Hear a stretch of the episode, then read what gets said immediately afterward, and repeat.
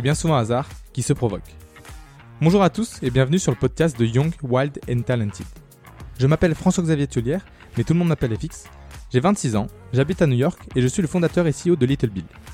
Little Bill, c'est une retail tech startup qui développe la relation client intelligente et écologique en magasin.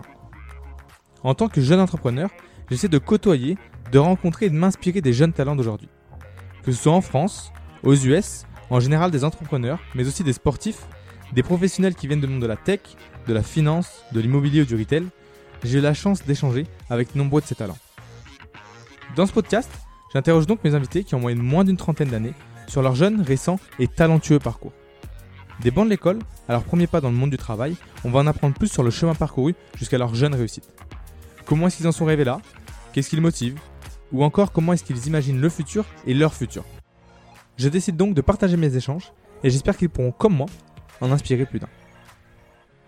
Vous allez voir, ce sont souvent des échanges qui sont riches, passionnants, sans filtre, wild, où vous trouverez sûrement des tips pour provoquer votre chance. Alors c'est parti pour un nouvel épisode de Young, Wild and Talented.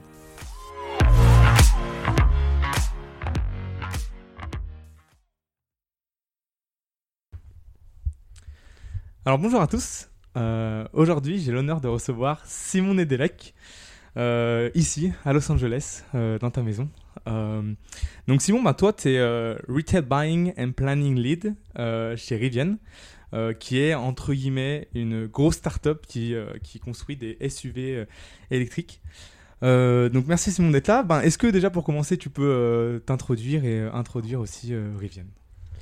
Bonjour à tous. Euh, oui, Simon Nedelec, du coup basé à Los Angeles, un peu au sud de Los Angeles, vers euh, Irvine dans le Orange County. Euh, ça fait quoi maintenant 5 ou 6 ans que je suis basé aux Mhm. États-Unis et majoritairement en Californie. Yes. Et euh, en ce moment, oui, je viens de commencer un nouveau travail pour Rivian. On fait des pick-up et SUV électriques et majoritairement pour la partie aventure, c'est-à-dire que tout l'aspect 4x4, euh, off-road et, et tout ce qui est euh, road trip et tout ça, c'est vraiment notre, euh, notre segment de marché comparé à certains compétiteurs qui, qui s'orientent plus sur le, sur le jour le jour Sur le et le road. daily commute. Quoi. Ouais, bien sûr, très clair. Euh, très clair. ben, pour en savoir un peu plus sur, sur toi, tu, tu viens d'où déjà en France? Alors, je suis né à Rouen, en France, Ouais. en Normandie. C'est là où ma famille a grandi. Et je crois quand j'avais 6 ou 7 ans, on a déménagé dans le sud, vers Montélimar. Mm. Donc, euh, Rhône-Alpes, Drôme. Et après, euh, j'ai grandi à Montélimar. J'ai fait euh, primaire, collège, lycée là-bas. Mm. Et après, euh, les études à Lyon. Ouais, bien sûr. Et pour la petite histoire, ben, Simon et moi, on se connaît très bien euh, depuis, on va dire, à la prépa. On a fait la même école euh, d'ingé, euh, les CAM. Euh, Qu'est-ce que faisaient euh, tes, tes parents? Qu'est-ce qu'ils font tes parents? Alors mon père a commencé électricien et il a fini euh, un poste euh, un peu euh, cadre, ingénieur, disons, chez EDF. Mhm. Donc un peu la mentalité old school où tu commences électricien et tu finis à un poste d'ingénierie et le type de carrière où tu restes dans la même entreprise pendant 45 ans. Ouais. Il a commencé électricien chez EDF aussi. il me Ou- semble, oui. ok. Il me semble, oui. Il a, il a- je crois qu'il a dû changer d'entreprise une fois dans sa carrière. Donc, la carrière euh, atypique euh, du Ouais. français, un peu euh, années euh, 50 jusqu'à années 2000. Mm. Et après, ma mère, elle a fait un peu tout. Elle a fait du, du coaching mental. Elle a fait maîtresse d'école. Elle a fait masseuse. Donc euh, vraiment, elle a touché un peu tout. touché Elle a un peu plus un esprit euh, créatif. Donc elle a fait aussi beaucoup de dessins. Elle a fait des expositions. Elle a un talent pour tout ce qui est euh, le dessin et tout ça. Donc elle a fait beaucoup de pastels, par exemple. Et euh, euh, d'argile, la, la peinture, peinture à l'argile et tout ça, de la poterie. Donc un peu touche à tout, quoi. Ok. Des frères et sœurs? Oui, deux grands frères. Euh, je pense que je serais pas là aujourd'hui sans eux. Donc s'ils écoutent, un petit, un petit clin d'œil à eux. Euh, mon grand frère Roman, il a aussi une formation d'ingénieur et il a aussi fait euh, Des camions. donc qui est, qui est l'école qu'on a fait tous les deux. Euh, il est ingénieur de formation, il a un peu suivi le parcours euh, atypique ingénieur, euh, il est parti dans une grande entreprise, EDF, pour faire ingénieur dans l'électricité et dans le nucléaire. Et au bout de 5 ans, il s'est rendu compte que en fait, c'était pas sa passion. Et il est parti plutôt sur une carrière entre- d'entrepreneuriat C'était vraiment ça sa passion. Et il a racheté une entreprise de, d'impression, de voile et de vêtements techniques dans, dans le milieu de la voile, donc de la sérigraphie. Et mon autre frère Gauthier, pareil, un, un parcours assez similaire dans, dans l'ingénierie, euh, prépa à Lyon, et ensuite il a fait euh, une école à Marseille. Mhm. Euh, et il avait plutôt un- un- le côté finance de l'ingénierie qui lui plaisait. Il a essayé de faire du consulting, de la finance et tout ça, mais en fait ça n'a pas forcément accroché.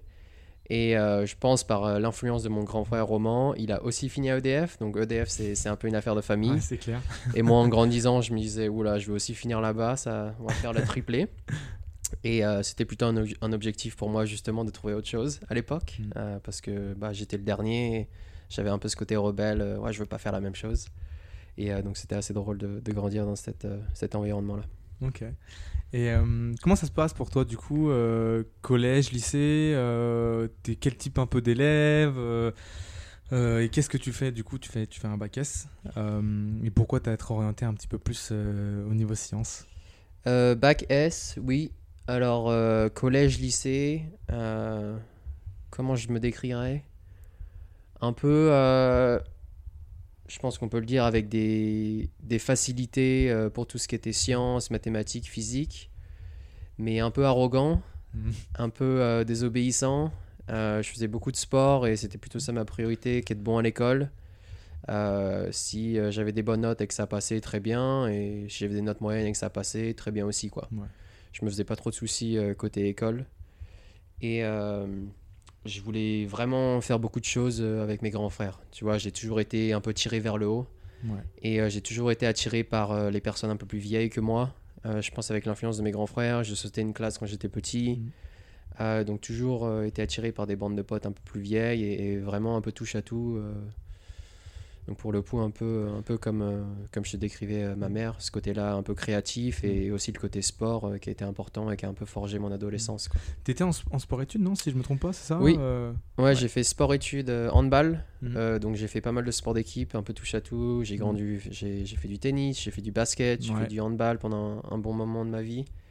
Et après, euh, je pense que tu vois, vers le lycée, j'ai eu besoin de faire autre chose parce que j'avais l'impression que en fait toute ma bande de potes, euh, toute la vie, c'était le handball, tu vois. Et, et j'ai eu un moment où j'ai eu besoin de, de trouver passer une à autre sortie chose quoi. ouais. passer à autre chose. Et tu vois, on a grandi, on a fait beaucoup de ski.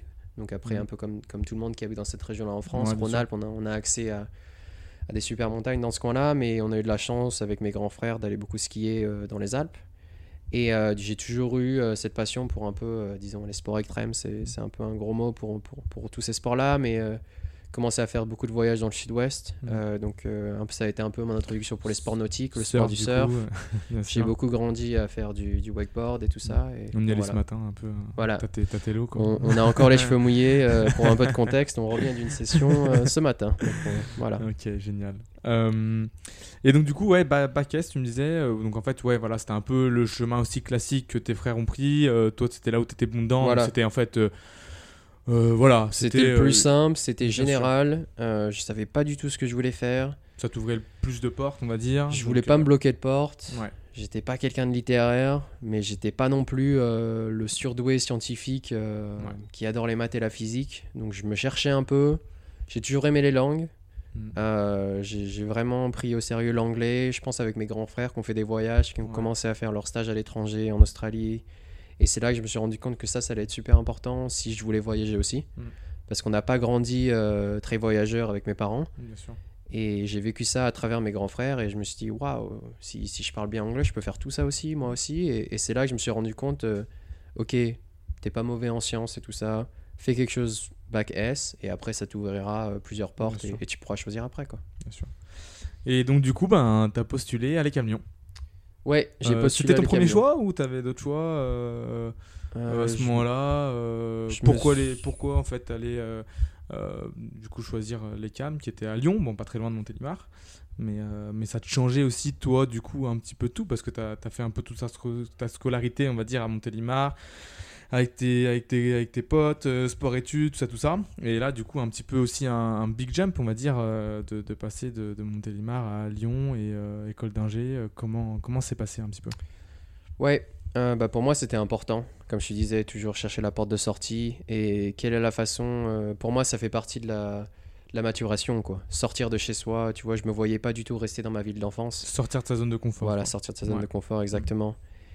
Et ça me paraissait important, tu vois, d'aller dans une grande ville ou, sortir de sa zone de confort. Et c'est là que tu apprends le mieux, quoi. Bien sûr. Parce que tu vas constamment être challengé, que ce soit à l'école, que ce soit Ton trouver un appartement.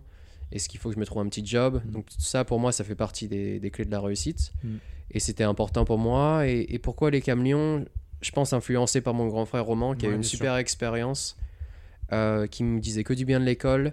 Et, et j'avais l'impression qu'il prenait vraiment au sérieux le programme international. Mm. Je pense que ça a été, pour moi en tout cas, qui a fait beaucoup de portes, euh, Portes ouvertes. comment- Ouais, portes c'est ça. ouvertes. Mm. Euh, C'était une école qui est sortie du lot dans, dans leur aspect international, qui avait beaucoup de partenariats avec d'autres universités. Et moi qui avais le rêve d'étudier aux États-Unis, j'ai pas pu le faire au lycée parce que ça coûte 15 000 dollars l'année. Et, et forcément, c'est quelque chose que je pouvais pas me permettre au lycée. Je m'étais dit, ah bah si je peux faire ça via l'école, c'est tant mieux. Et ça a l'air d'être une, plutôt une bonne école d'ingé. Donc derrière, pareil, je me ferme pas de porte. Et, euh, et potentiellement, j'ouvre de nouvelles portes à l'étranger. Ouais, bien sûr, très clair. Euh, donc ouais, non, non, très clair. Donc euh, t'a- t'arrives à l'ECAM du coup. Euh, Deux premières années de prépa. Ouais. Comment c'était du coup ce changement? Parce que là, du coup, ben, euh, tu passes du lycée où tu dis bon, c'est voilà, c'est assez tranquille, tu avais des facilités comme tu disais. Euh, là, du coup, ben, ça arrive voilà sur un, sur un rythme très soutenu. Mhm. Euh, comment ça se passe du coup ces deux premières années? Alors la première semaine, bonne ambiance, tout le monde se rencontre. Bah, c'est là qu'on s'est rencontrés Bien avec sûr, FX. L'intégration, tout ça, c'est... j'avais l'impression que c'était un monde de fous. J'étais trop content d'en faire Mhm. partie. J'avais déjà l'impression de rencontrer une nouvelle famille. C'est clair. À l'internat, on était tous à l'internat et, et- et ça a vraiment créé une bande de potes rapidement et, un espèce de, de système de soutien. Quoi. On, on Mhm. s'entraidait tout le temps.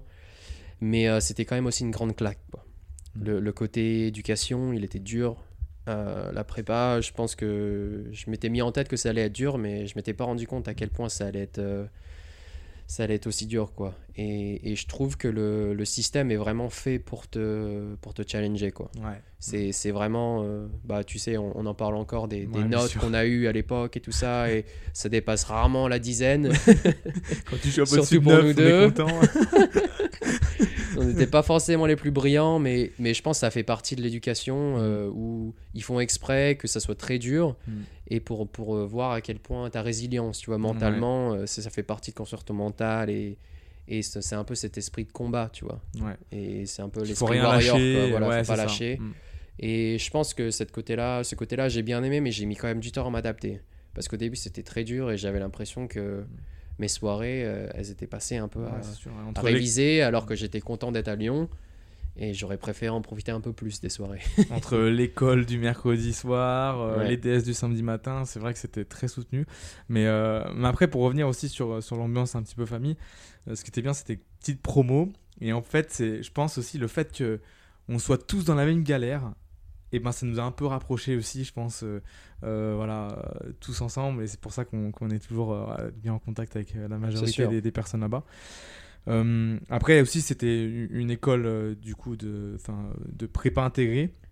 Donc je pense que c'est un peu différent aussi, hein, enfin tu me dis ce que tu en penses, mais euh, en termes d'atmosphère, parce que du coup c'est vrai que tu as toujours un peu ce compétition, mais tu as quand même aussi ce côté entraide dans le sens où tu sais qu'il y a 80% des personnes qui vont passer.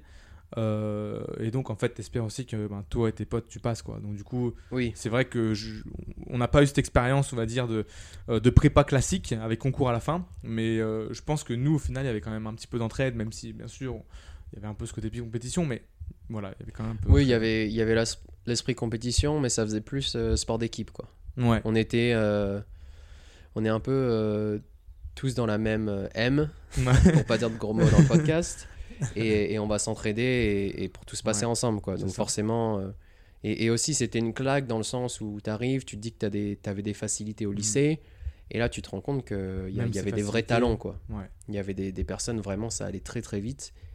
Et euh, je pensais que j'allais faire partie de ces catégories-là où ça allait bien se passer. Et, c'est vrai que ça a été un peu une révélation où je me dis waouh, genre, va falloir que je m'y mette sérieusement, sinon je suis peut-être en danger Mm. à la fin de l'année.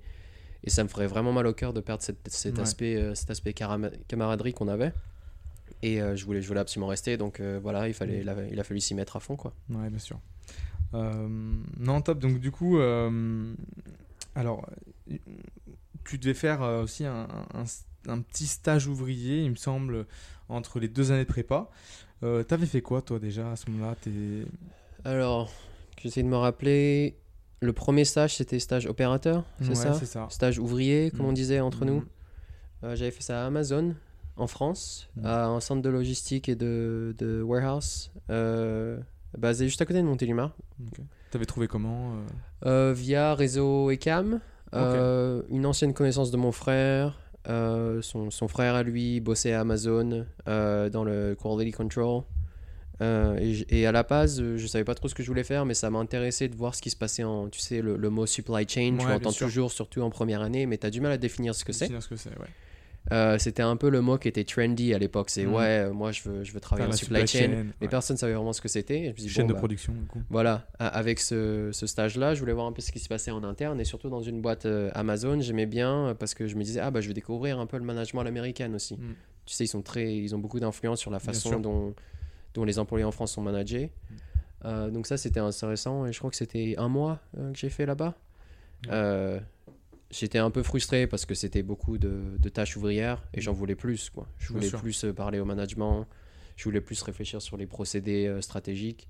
Mais malheureusement, c'était un peu tôt euh, en termes de carrière pour faire ça. Euh, bien Donc, euh, je suis parti. avec- après avoir, j'ai appris beaucoup de choses côté logistique, mais un peu frustré de ne pas avoir pu faire plus côté stratégique et Bien tout ça. Quoi. Bien sûr.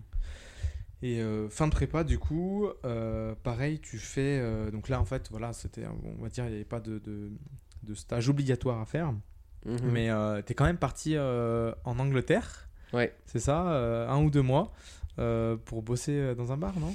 Ouais, bah tu sais, tout le long de la prépa, moi ce que j'avais en tête c'était, comme je t'avais dit, les, les, opéra- les opportunités internationales qu'on allait avoir en, tu sais, c'était soit quatrième année, soit cinquième année à l'ECAM. Mm. Et c'était toujours ma, comment on dit en anglais, ma, ma North Star. Mon, Ouais. mon étoile, euh, c'est- mon cap quoi. Ouais. Pour moi c'était la chose la plus importante, c'est que j'ai un dossier solide parce que je voulais absolument pas louper ça. Mm. Euh, je pensais que ça allait m'ouvrir des portes à l'étranger. J'ai toujours eu cet intérêt pour les langues, comme je te disais au début. Et je trouvais ça important euh, de, de commencer à, à m'immerser dans, dans une culture Mhm. étrangère. Bien sûr. Et je trouvais que Londres était facile dans le sens où ça parle anglais. C'est pas loin, donc si jamais il y a un pépin, bah, t'es es à 2-3 heures d'avion. Bien sûr. Donc c'est assez facile en, en termes de logistique et tout ça. Donc j'ai mis un peu de sous de côté euh, tout au long de l'année. Et euh, je suis parti à Londres euh, sans boulot. J'ai pris un avion aller. Je pensais que j'étais fou, mais derrière j'avais mes deux grands frères qui me disaient fonce, tu, Mhm. tu nous diras merci plus tard, qu'on te motive pour faire ça. Donc un peu, j'y vais un peu à l'aveugle. Euh, mes copains qui me disaient bah pourquoi tu fais pas un, un petit boulot d'été euh, chez toi euh, dans ton dans ta petite ville et, et en fait c'est là que je me suis rendu compte que bah, j'étais peut-être un peu différent et que je voulais chercher plus quoi. voilà Toujours sortir un peu, encore une fois, ta zone de confort. Voilà. et aller vers l'inconnu pour te challenger, quoi. voilà c'est- c'était important pour moi et l'aspect de langue je voulais vraiment arriver à un point où, j'étais capable de communiquer facilement en- surtout dans la langue anglaise Euh, et ouais du coup j'ai au bout de je sais pas 5-6 jours j'ai fait le tour de Londres j'ai déposé je sais pas une centaine de CV Euh, et j'ai fini par euh, trouver un petit poste dans un bar. euh, et le lendemain, je louais euh, un appartement pour un mois. Et, et voilà, et je me suis improvisé barman. Mhm. Euh, donc je sais pas ce que j'avais raconté dans mon CV pour qu'ils m'emploient, mais euh, je sais culot, pas. vraiment, au culot un euh, peu, ah ouais, ils m'ont cru. euh, J'ai eu une démo et ça s'est bien passé. Et, j'étais hyper content. Et en plus c'était c'était l'été, donc il faisait beau. Et Ouais. je découvrais une nouvelle ville. C'était un peu mon premier voyage tout seul.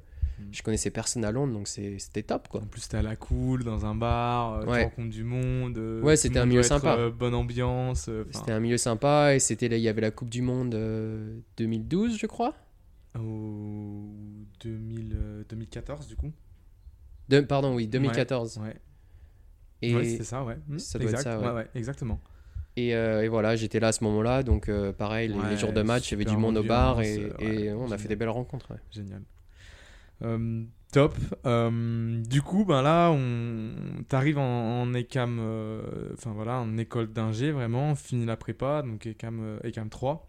Donc là, un peu plus light. Euh, je reviens encore un, un tout petit peu, mais euh, voilà, je sais que tu avais aussi été vachement euh, euh, dans tout ce qui était euh, euh, l'aspect étudiant. voilà, tu as, fait partie, bah, on a créé ensemble, on va dire, le, bureau, on a fait le BDE en fait, on était en prépa, qui s'est très très bien passé. Et, pareil, on avait commencé un petit peu à, à, faire ça aussi en, en ECAM 3. Et qu'est-ce que ça t'a apporté un petit peu Pourquoi tu as voulu aussi enfin, t'investir, on va dire, autre que dans l'école, t'investir dans tout le milieu un petit peu euh, social étudiant Et euh, pourquoi le BDE Qu'est-ce que ça t'a apporté aussi cette expérience-là? Euh, Je pense que la meilleure façon de le décrire, c'est travail d'équipe. Hmm. C'était une façon pour moi de, de, un, sortir de la routine qu'on avait, qui était court la journée. C'était vraiment le 9 to 5 hmm, toute la journée. Et, et, c'était vraiment c'était dur mentalement, tu sais, d'être dans des salles de cours toute la journée. Je sais que c'est le système classique français, mais pour avoir vécu autre chose, après, on, en viendra. Mais mm. c'était des longues journées et j'avais besoin de trouver un outlet. Quoi. Changer, ouais, bien sûr. Changer les idées. Et, c'est vrai qu'on quand on a commencé à parler de la, la vie étudiante et tout ça, et qu'on avait cette opportunité de créer une équipe euh, de bureau d'étudiants, euh, pour moi, c'était top, quoi, parce que ça faisait, comme on disait, un peu travail d'équipe. On va organiser des événements ensemble, on va apprendre plein de choses ensemble.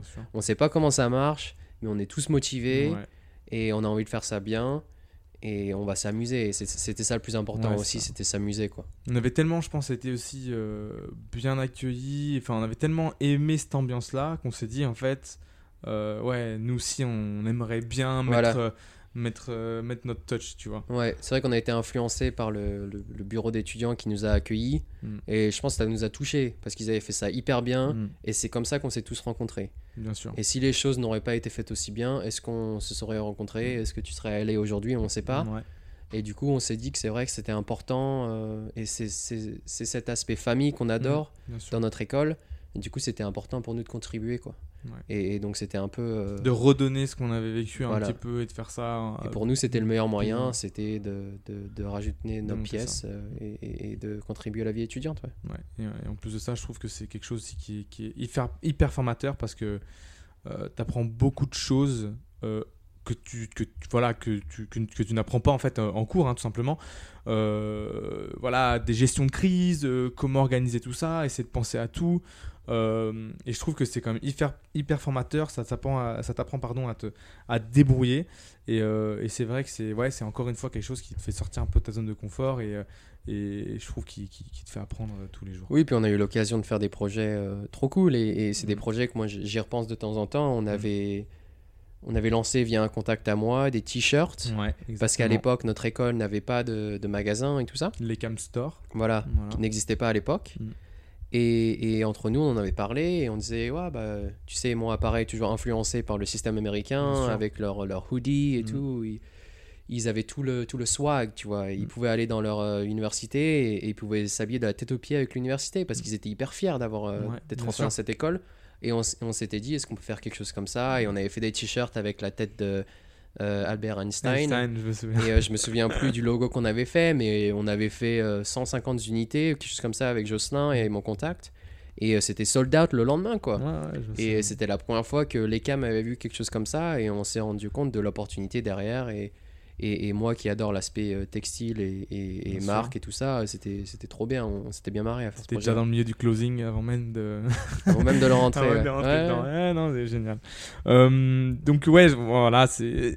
Non, non, c'est, c'est, c'est top. Euh, et Cam 3, du coup, ben voilà, année un peu plus tranquille.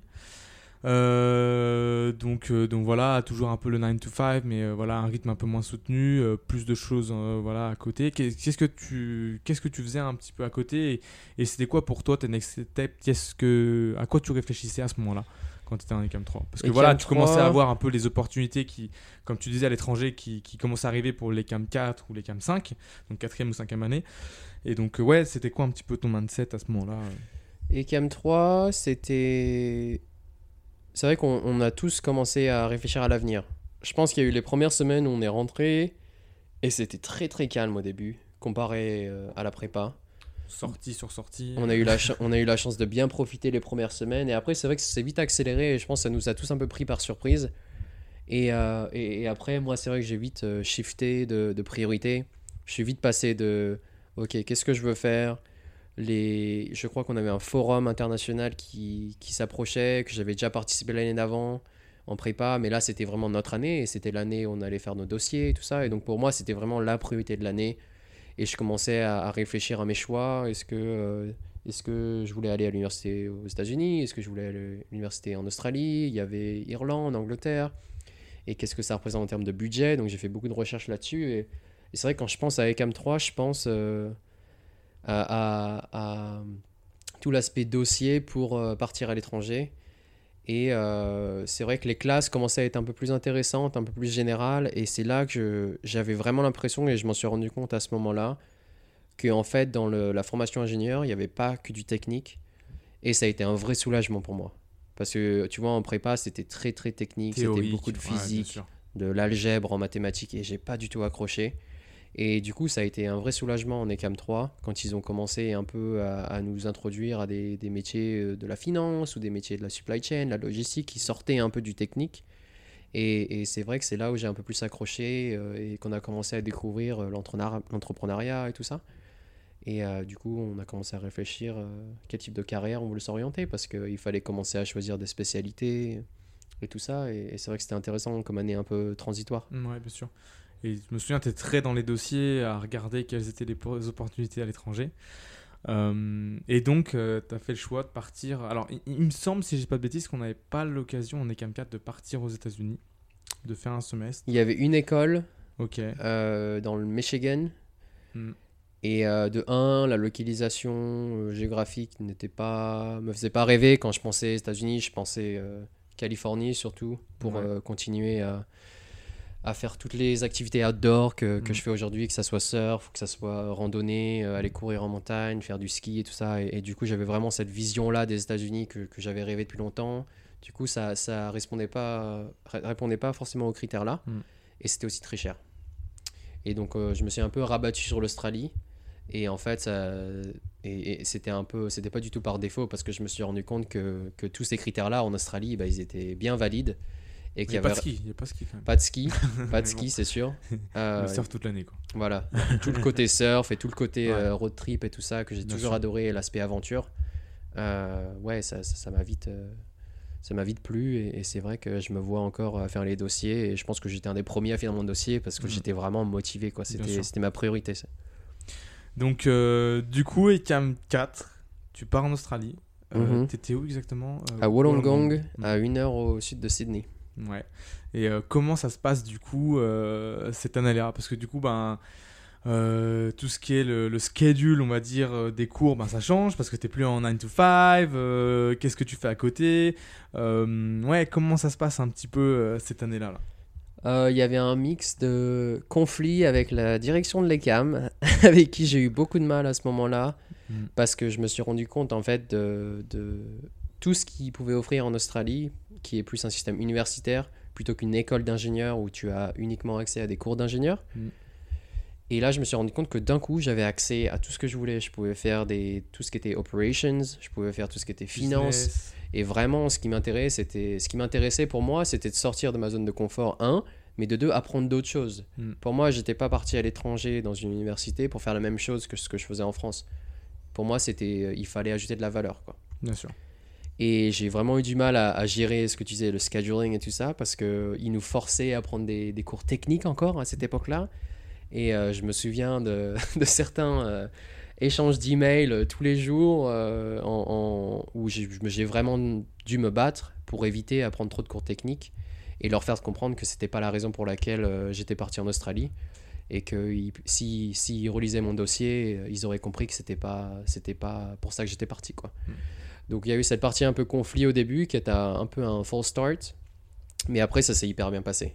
Et, je me suis rendu compte que le système universitaire me, me plaisait beaucoup plus, moins rigide, moins, d'heures de cours, plus, de temps pour toi. Voilà. Hmm. Donc euh, tu planifies euh, tes activités autour de tes cours. C'est pas l'inverse. C'est pas tous les jours tu vas y aller à 8 heures et tous les jours tu vas finir à 5 heures. Vraiment différent. Et c'est vrai que ça m'a fait, ça m'a fait vraiment ouvrir les yeux et ça me, correspondait, ça me correspondait vachement plus. Et je me suis vite retrouvé à acheter une vieille voiture d'occasion, euh, un SUV euh, assez grand pour qu'on puisse dormir dedans, euh, faire des road trips à droite à gauche tous les week-ends, essayer de pas avoir de cours le vendredi pour bien profiter des, des week-ends surf. ouais. Et ouais, c'était un bon mix cours et, et, et pleasure.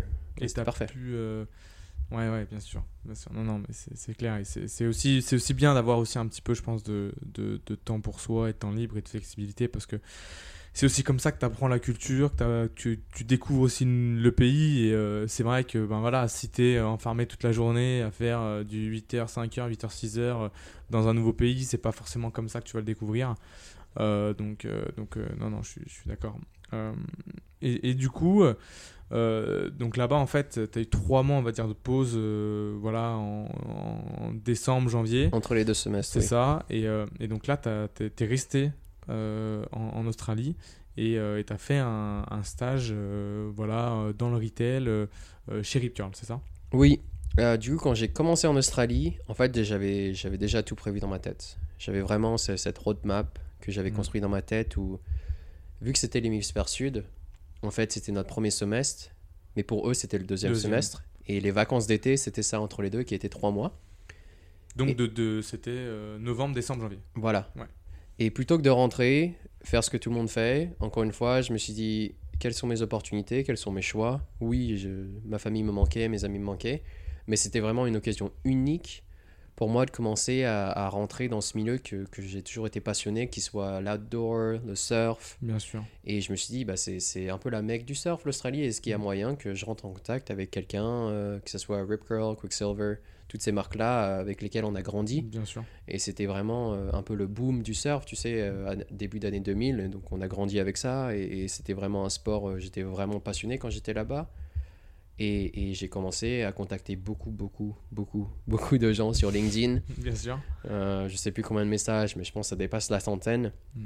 Euh, j'ai évité de faire les copier-coller parce qu'il fallait que ce soit, tu sais, un peu message bien- unique. ouais, bien bien sûr. customisé pour chaque Mm. la personne et ça j'ai vraiment pris le temps et, et- et c'était la première fois que je faisais frais- je faisais vraiment ça bien parce que Mm. j'étais vraiment motivé tu vois Ouais, et, c'est ça la différence c'est quand tu es passionné tu es prêt à tout faire ouais. et donc mon objectif c'était de trouver un stage pour ces trois mois là et en termes de crédit tu sais euh, en, en termes de crédit universitaire tout ça ça ne m'apportait rien parce qu'en fait ce stage il était il Ouais, était c'était pas obligatoire à cette Toi période là qui voulais. euh, et ouais. c'était vraiment pour rentrer mon, Mm. mon get the foot in the door, comme ils disent Ouais. ici, pour commencer à rentrer dans cette industrie-là, parce que j'avais l'impression que ça, ça pouvait lancer ma carrière, parce qu'à cette époque-là, je savais toujours pas ce que je voulais faire, mais je commençais à, à bien comprendre mes passions. Quoi. Et je me suis dit, est-ce que, euh, est-ce que j'arrive à, à- à relier mon milieu professionnel et mes passions quoi. C'est vrai, et ça faisait tout. Et encore une fois, tu parlais un petit peu de, de la, la marque, on va dire, de vêtements qu'on a lancé, euh, voilà, à l'ECA, mais en fait, ça faisait vraiment le lien un petit peu avec tout ça, un Ouais. petit peu le, euh, voilà, en même temps le closing, le outdoor, le surf, euh, et ça faisait vraiment un peu le lien avec tout Ouais, c'est vrai que j'ai j'ai toujours aimé suivre. le, tu sais, le, le mot en français, il est un peu dévalorisé, mais le mot fashion, il a vraiment un autre sens aux États-Unis et en Angleterre, en anglophone. C'est vraiment le mot euh, plus euh, comprendre les tendances actuelles. Et, et c'est juste avoir euh, une appréciation pour les tendances et, et qu'est-ce qui se passe dans le milieu des vêtements, les marques. ah bah tiens, Adidas, ils ont racheté telle marque et tout ça. J'ai toujours été intéressé par ce milieu-là. Mm. Et euh, c'est vrai que quand je suis arrivé en Australie, bah, ce milieu-là, en fait, il, il était, il était beaucoup dans le milieu de surf. Et euh, c'est vrai que je parlais à droite à gauche à, à des personnes qui bossaient dans les surf shops et tout ça. Et, et- et au final, bah, pour revenir à mes discussions LinkedIn, une personne m'a répondu et c'était la bonne. Voilà. Une personne qui était euh, supply chain manager euh, à Rip Curl pour Rip Curl Australie. Et euh, du coup, cette personne-là m'a pris en stage l'été. C'était un stage axé plutôt supply chain et planning produit. et c'est là, c'est un peu là que tout a commencé, ouais. Trois mois de stage, première expérience, Mhm. vraiment. Comment c'est passé, un petit peu? Bah écoute, c'était top. J'ai vraiment adoré. pour moi, je me demandais toujours ce qui se passait dans les bureaux de ces grandes marques. Mm. Quel est le process de production? Quel est le process du design? Est-ce qu'ils designent six mois à l'avance? Est-ce qu'ils designent trois ans à l'avance? C'est vraiment dur de comprendre quand t'es pas dedans, Bien tu sûr. sais. Et souvent, j'en parle à, à- à des personnes qui sont pas du tout du milieu. Et quand je leur dis que là, on- par exemple, quand j'étais à Rip Curl, on, on designait les collections peut-être euh, allez, deux ans à l'avance. Les gens avaient vraiment du mal à comprendre ça. Ils disaient Ah, mais comment vous faites? Vous savez pas ce qui va se passer dans deux ans. Et, et en fait, c'était c'était- c'était vraiment top pour moi de comprendre euh, l'aspect, bah, le calendrier de 1 Mm. et qu'est-ce qui se passe dans les euh, behind the scenes. Quoi. Ouais, le sûr. design, le développement, les prototypages et tout ça.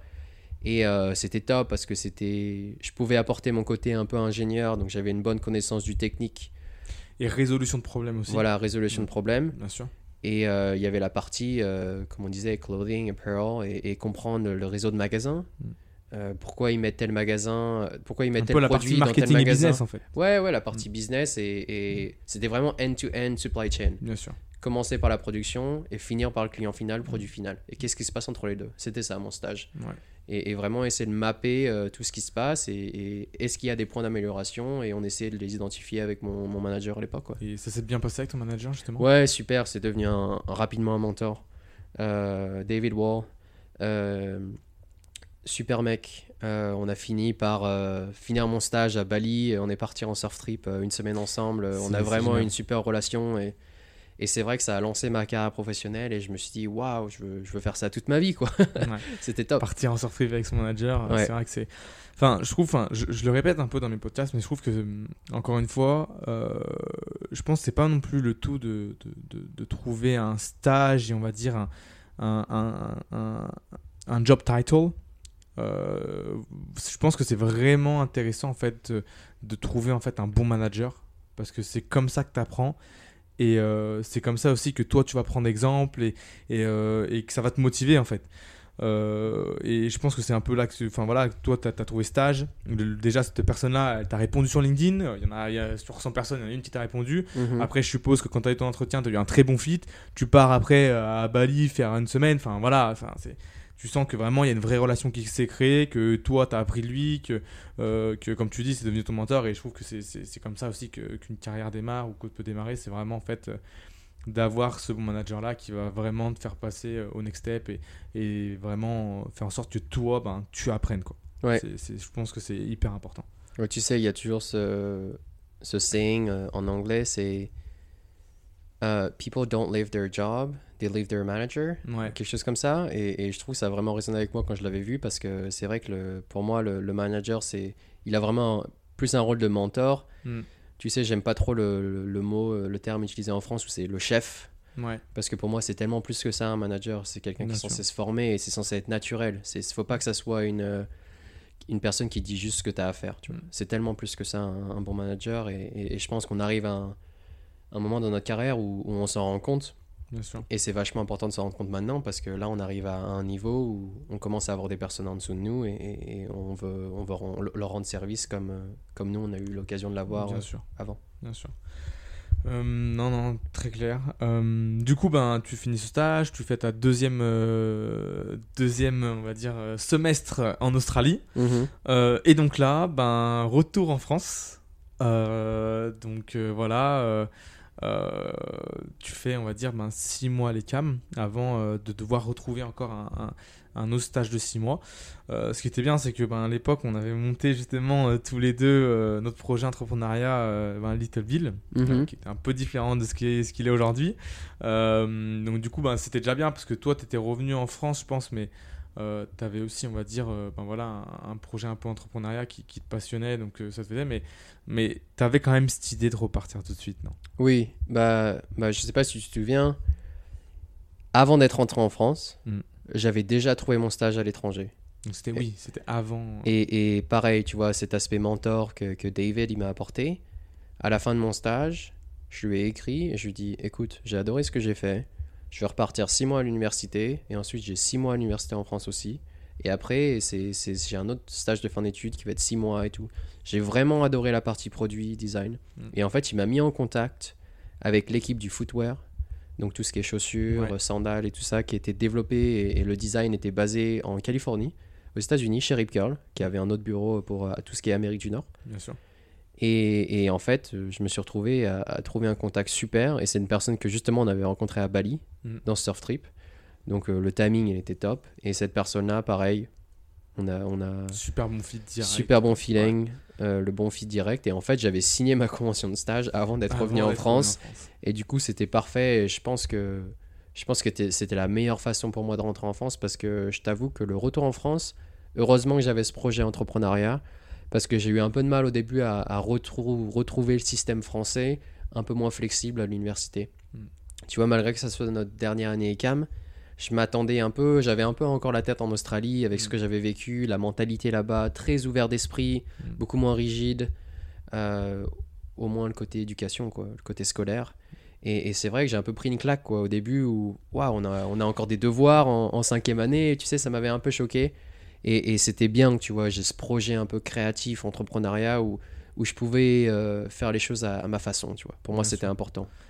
Après, c'est, enfin, je rebondis rapidement là-dessus, mais c'est marrant en fait de dire que au final, tu, enfin, as plus de flexibilité, tu sais un peu plus, on va dire, euh, prendre du temps pour toi et en fait t'orienter, on va dire, professionnellement, euh, comme tu dis en Australie, parce que tu as plus de temps. Mais d'un autre côté, enfin, l'éducation française est quand même une, voire la meilleure au monde. Enfin, Oui. moi, quand, quand je compare, par exemple, enfin, moi, mes études, que ce soit aux US et toi peut-être aussi en Australie, enfin, vraiment, je pense quand tu fais, euh, quand tu as fait ta scolarité en France, clairement, tu sors un peu du lot quand même. Oui, après, Surtout en technique, du moins euh, pour l'aspect Voilà. ingénierie et technique. Quoi. après c'est pas fait pour tout le monde. Faut, Ouais. faut, faut pas tout confondre. C'est c'est sûr, c'est un système qui marche très bien. Par contre, c'est un système élitiste, à mon avis, et c'est un système un peu rigide comparé à ce que, ce que tu peux trouver à l'étranger. Donc c'est sûr, ça marche très très bien pour euh, 80% des personnes. Mm. Et je me demande si j'étais pas entre les 80% et les 20%, moi. Ouais. Parce que j'avais besoin un peu des deux. Ouais, et c'est pour ça que je pense que peut-être que j'ai toujours été attiré par l'étranger. Ouais. Je pense que j'aurai jamais la réponse. Mais je me, des fois, je me le demande. Et, et- et par contre, c'est sûr, je, je critique pas du tout le système français et le système d'éducation qu'on a eu à Mm. l'ECAM. Parce que j'en suis très fier et, et- je le referai. Tu vois. Ouais. Mais c'est vrai que c'était un peu, en revenant d'étranger, c'était Ouais, un peu une claque. quoi. Ouais, ouais, je comprends. C'était euh, waouh, euh, c'est vrai que les... ça y est, maintenant je bosse les vendredis, euh, j'ai plus plus mon choix. SUV, euh, je peux plus partir en surf trip le week-end. Et puis j'étais de retour dans une ville, tu vois, j'étais plus bord sûr. de mer. Donc d'un coup, euh, j'ai perdu beaucoup de choses d'un coup. Mais ce qui était bien, c'est que tu vois, je savais que dans six mois, c'était reparti, j'avais une nouvelle aventure. Et, et c'est vrai que j'ai j'ai besoin de ça pour moi me motiver. J'ai besoin d'avoir un plan un peu court terme, moyen terme. Ouais, Tu vois, je, je suis pas quelqu'un qui me projette à 10 ans, mais j'aime bien savoir ce qui va se passer euh, dans un ou deux ans Sur pour moi, tu ans, vois, et avoir quelque chose en tête et, et- et continuer à avancer. quoi. Ouais, ouais. Non, non, très, très clair. Très clair. Euh, donc, du coup, ben, euh, pareil, ben, tu fais tes six mois, on va dire, voilà, à l'ECAM, et après, ton stage, du coup, ben, à Los Angeles, comme tu dis. Ouais. Un peu particulier, parce que, du coup, stage non, euh, non euh, rémunéré. Euh, comment, euh, ouais, enfin, du coup, euh, pourquoi quand même, voilà, passer cette, step, pourquoi ce choix? Tu vas, tu vas quand même en Californie, c'est pas là où la vie est la moins chère. Mhm. Tu dois te loger, tu dois te nourrir, tu dois avoir une voiture parce que ici c'est indispensable pour, pour faire quoi que ce soit. Ouais. Et ouais, pourquoi du coup tu es, tu es quand même allé euh, prendre un peu des risques hein, parce que du coup euh, voilà, Ouais. c'est un budget euh, tous les mois, tu dois faire six mois. donc c'était quoi justement ben, ton plan peut-être à ce moment-là? Ouais, c'est vrai que c'est, je l'ai toujours vu un peu comme une prise de risque. Parce que je t'avoue que j'avais mis, j'avais fait beaucoup de petits jobs en Australie. Mm. No- notre visa étudiant, il nous permet de travailler, je crois, 20 heures par semaine. Et, et le minimum wage et tout ça en Australie, tu sais, il est assez haut. Et ça m'avait vachement aidé à mettre des sous de côté et je me préparais un peu pour ces- cette période en- en- aux États-Unis. C'est vrai que c'était grosse prise de risque, non rémunérée, en Californie, euh, sachant que j'allais être tenté à droite à gauche, que ça soit des sorties, Ouais, que ça soit sûr. visiter euh, les Ouais. bars et tout ça. Comme tu disais, c'est c'est pas la ville la moins chère des, du Mm. monde, ça c'est sûr.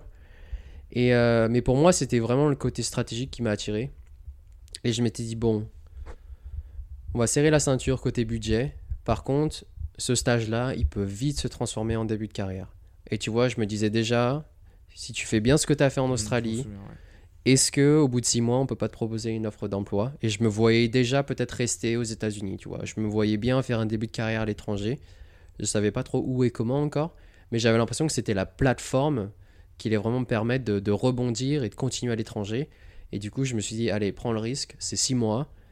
Est-ce que on fait un prêt? Est-ce que on demande à papa, maman? Est-ce qu'on a assez de sous de côté? Donc forcément, ça c'est la partie euh, pas hyper fun. Bien sûr. qui fait partie de, de la prise de risque, comme je te disais, financière. Et au final, euh, je me suis lancé, et sans vraiment trop savoir euh, ce que ça allait donner, mais, mais j'avais confiance, parce que j'avais déjà rencontré la personne qui allait me, me manager, et, et j'avais l'impression qu'il allait vraiment prendre soin de moi, et, et dans le sens où j'allais beaucoup apprendre, et derrière, il allait sûrement avoir, les, sûrement avoir des Des opportunités. Ouais. Et euh, t'a- t'avais fait, fait un prêt du coup T'as- t'as- Non, tes j'avais pas fait de prêt, non. Non, c'est- Un mix de support familial Et mon propre rapport à moi. Ouais, Euh, malheureusement, aux États-Unis, tu peux pas travailler euh, en même temps que tu fais un stage. bien sûr. Donc, euh, j'avais pas pu faire de petits boulots à côté. Et puis après, je faisais aussi des horaires Ouais, costauds. quoi. C'était, mon premier stage et, je voulais montrer, faire ça bien. Si voilà. tu veux faire ça bien et avoir des opportunités derrière, c'est Voilà. vrai que que, que faut te montrer. Euh, et, et du coup, cette première expérience euh, aux États-Unis, comment c'était Enfin voilà, je sais pas. nous, en France, on est peut-être aussi habitués au, on va dire, ben, des fois à faire du 9h, 18, 19, voire même plus. Euh, ici, c'est plutôt du euh, 9 to 5 et 5 pétante. euh, un petit peu, on y va quoi. Donc, comment Ouais. comment t'étais toi un petit peu ce mindset Du coup, c'est est-ce que t'étais un, le mec est resté un peu plus tard euh, que- Comment c'était aussi à ce niveau-là euh? Euh, ouais, c'est sûr que le... je me suis rendu compte que le, le, le mode de vie californien est vachement axé euh, tout ce qui se passe en dehors du boulot. quoi. C'est-à-dire que les gens, ils veulent, ils veulent pas sortir trop tard parce qu'ils ont peut-être l'occasion d'aller surfer, ils ont peut-être l'occasion d'aller voir la famille avant qu'il fasse nuit. Et, tout sûr. ça, c'est aussi important que, que le 9 to 5, tu vois. Et après, je sais pas si c'est parce que c'est la mentalité californienne, je pense que ça, ça a beaucoup joué. Mais il y a aussi la partie, le fait que j'étais dans, dans l'industrie du surf. Et, et donc forcément, les gens, eh, ils ont des passions qui, qui leur demandent un peu plus de, de temps. Mhm. Et, et forcément de sortir un peu du, du, du bureau un peu plus tôt. Et, et tu vois, en été, par exemple, ils avaient mis quelque chose en place qui s'appelle euh, Aloha Fridays. Donc tous les vendredis, on finissait à midi. Ouais. Voilà, et ça c'était tout l'été, et c'est pour vraiment les gens hein, ils puissent se ressourcer, Ouais. et ils reviennent le lundi recharger quoi. Voilà, allez profiter, et on vous, on vous demande pas de sortir à 5 heures euh, quand tout le monde sort, euh, juste parce que euh, c'est comme ça euh, que ça se passe depuis 20 ans quoi. C'était vraiment, euh, ils étaient un peu en avance dans, dans ce sens-là, et, et je sais qu'il y a d'autres entreprises dans, dans ce milieu-là qui, qui le font, et, et ça marche très bien. Bien sûr. Et toi, tu restais quand même un peu plus tard, non, ton stage ou euh, Euh, oui, euh, il y, a eu- il y, a eu des- il y a eu des grosses semaines où, tu sais, des semaines de présentation où ça te met un peu la pression. Et voilà, tu veux bien faire. Et, et forcément, ça, ça demande de faire beaucoup de travail euh, en amont. Mais euh, après, moi, mon, mon mode de vie pendant ce stage-là, il était, il était un peu basé sur mon équipe, quoi. Donc voilà, quand, quand mon équipe avait besoin de, de se mettre un petit coup de bourre pour un gros projet, bah, on était ensemble. Mm. Donc euh, s'il fallait reste jusqu'à 6-7 heures le soir, euh, ça passait. Mais après, c'est vrai que j'ai pas du tout la même expérience. Euh, tu parles à quelqu'un qui a bossé dans une banque ou dans le Financial District à New York, c'était pas du tout le, le même milieu. Ouais, c'est vrai que c'était cool, quoi. Non, très clair. Et enfin, je, je change un petit peu de sujet, je reviens, mais euh, je t'ai pas demandé ton anglais parce que moi, je sais qu'il était déjà très très bon avant de venir. Mais euh, donc du coup, je, je te demande pas comment était l'anglais parce que je sais qu'il y avait aucun souci. Mais euh, mais euh, comment t'as, t'as- parce que enfin, moi, je t'ai connu, t'étais déjà bon, on va pas se mentir, bilingue, niveau d'anglais, pas de souci, l'accent. Euh, voilà, il était bien mieux que moi maintenant aujourd'hui. Euh, et du coup, euh, comment moi, moi, j'étais toujours intrigué aussi de savoir comment euh, tu parlais aussi bien anglais alors que tu n'avais pas forcément voyagé. Et direct à voilà, à tes 17-18 ans, tu étais déjà bon. je voulais faire une petite parenthèse aussi sur Mhm. linguistique. Comment ouais, tu as, réussi en fait à, à parler aussi bien anglais? C'est quoi un petit peu tes, tes, tes petits tips, on va dire, là-dessus? Ouais, bah c'est vrai que c'est ça a été un peu influencé par mes grands frères, encore une fois, qui ont Mhm. commencé à faire des voyages à l'étranger et, et ça m'a poussé à, à- à prendre ça au sérieux, si tu veux. C'est un peu comme tout ce que tu fais euh, dans la vie, c'est si tu prends quelque chose au sérieux et que tu es passionné, tu, tu vas y mettre les moyens, quoi. Et pour moi, l'anglais, la meilleure façon de faire ça, c'était de regarder beaucoup de séries. Alors, ce qui paraît euh, très chill, euh, l'idée de regarder un film et tout ça, ça paraît plus euh, comme quelque chose que, qui, est, qui est relaxant plutôt que, que de l'éducation. Mais pour moi, je sais pas, je sais, c'est peut-être ma façon d'apprendre les langues. euh, je pense c'est beaucoup à l'audition. Mm. Et euh, donc, ce que je conseille à tout le monde euh, qui, qui veut vraiment améliorer son niveau d'anglais, c'est de commencer à regarder des séries en anglais, sous-titrées en anglais. Je pense que l'erreur que, que beaucoup de gens font, c'est sous-titrer français. Mm. Et en fait, ce qui se passe, c'est que ton cerveau, naturellement, il va aller vers ta langue maternelle. Mm. Donc, tu vas finir par lire le film. Tu vas pas écouter. Tu vas sûrement retenir deux, trois expressions quand quand quand il y a beaucoup d'intonation ou des trucs qui te choquent et, et tu vois la personne qui, qui va mimiquer quelque chose, ça va, tu vas te souvenir de ça. Mais au final, tout ce qui est le contexte, tu vas le retenir en français. Et du coup, tu n'avances pas tant que ça. Et pour moi, le déclic, ça a vraiment été de me forcer à faire anglais-anglais. On- Même sans com- forcément comprendre au début, mais après Voilà. ça vient en fait. Tu arrives à Exactement. déchiffrer, à, Et, et- et Mm. donc, euh, le, le deuxième conseil que j'ai, c'est commencer par des séries qui sont assez simples. C'est-à-dire éviter les, les séries forcément qui vont être dans des. Je sais pas, qui vont utiliser des vocabulaires très techniques. Mm. Euh, parce qu'au début, c'est mieux d'apprendre le, le vocabulaire parlé, un vocabulaire facile, qui va vraiment t'aider une fois que tu pars à l'étranger, Un vocabulaire d'avoir une jours, conversation. si tu regardes Game Voilà. of Thrones avec un vocabulaire qui va être complètement euh, Oui, voilà. Du vieil anglais, par exemple. Voilà. Voilà, Donc, tu vois les, les Mm. séries comme euh, Friends ou euh, How to Make It in America. Ça, c'est les séries vraiment, c'est du parler. Ouais. Et quand tu vas rencontrer quelqu'un dans la rue ou au bar en anglais, c'est ce type de vocabulaire que tu vas Mm. utiliser. Et malheureusement, c'est pas forcément le type de vocabulaire qu'on apprend à l'école. Mm. Je Ouais. pense le- l'école c'est hyper important, ça, ça- c'est la base, c'est- pour moi c'est les fondations. Mais il faut alimenter ces fondations avec plus de vocabulaire. Et, et pour moi, la solution ça a été les séries. Et, et c'est vrai que j'ai toujours eu cette habitude de regarder 2-3 séries par semaine avec mes frères. Et, j'ai continué euh, au lycée. Euh, c'est là que j'ai pris l'anglais vraiment au sérieux. J'ai rencontré mon, mon pote euh, Cam, euh, qui avait fait une année à l'étranger au lycée Ouais. aux US et on est devenus très bons potes. Et c'est vrai que j'ai vraiment été influencé par lui qui parlait hyper bien anglais et il avait mis la barre très haute.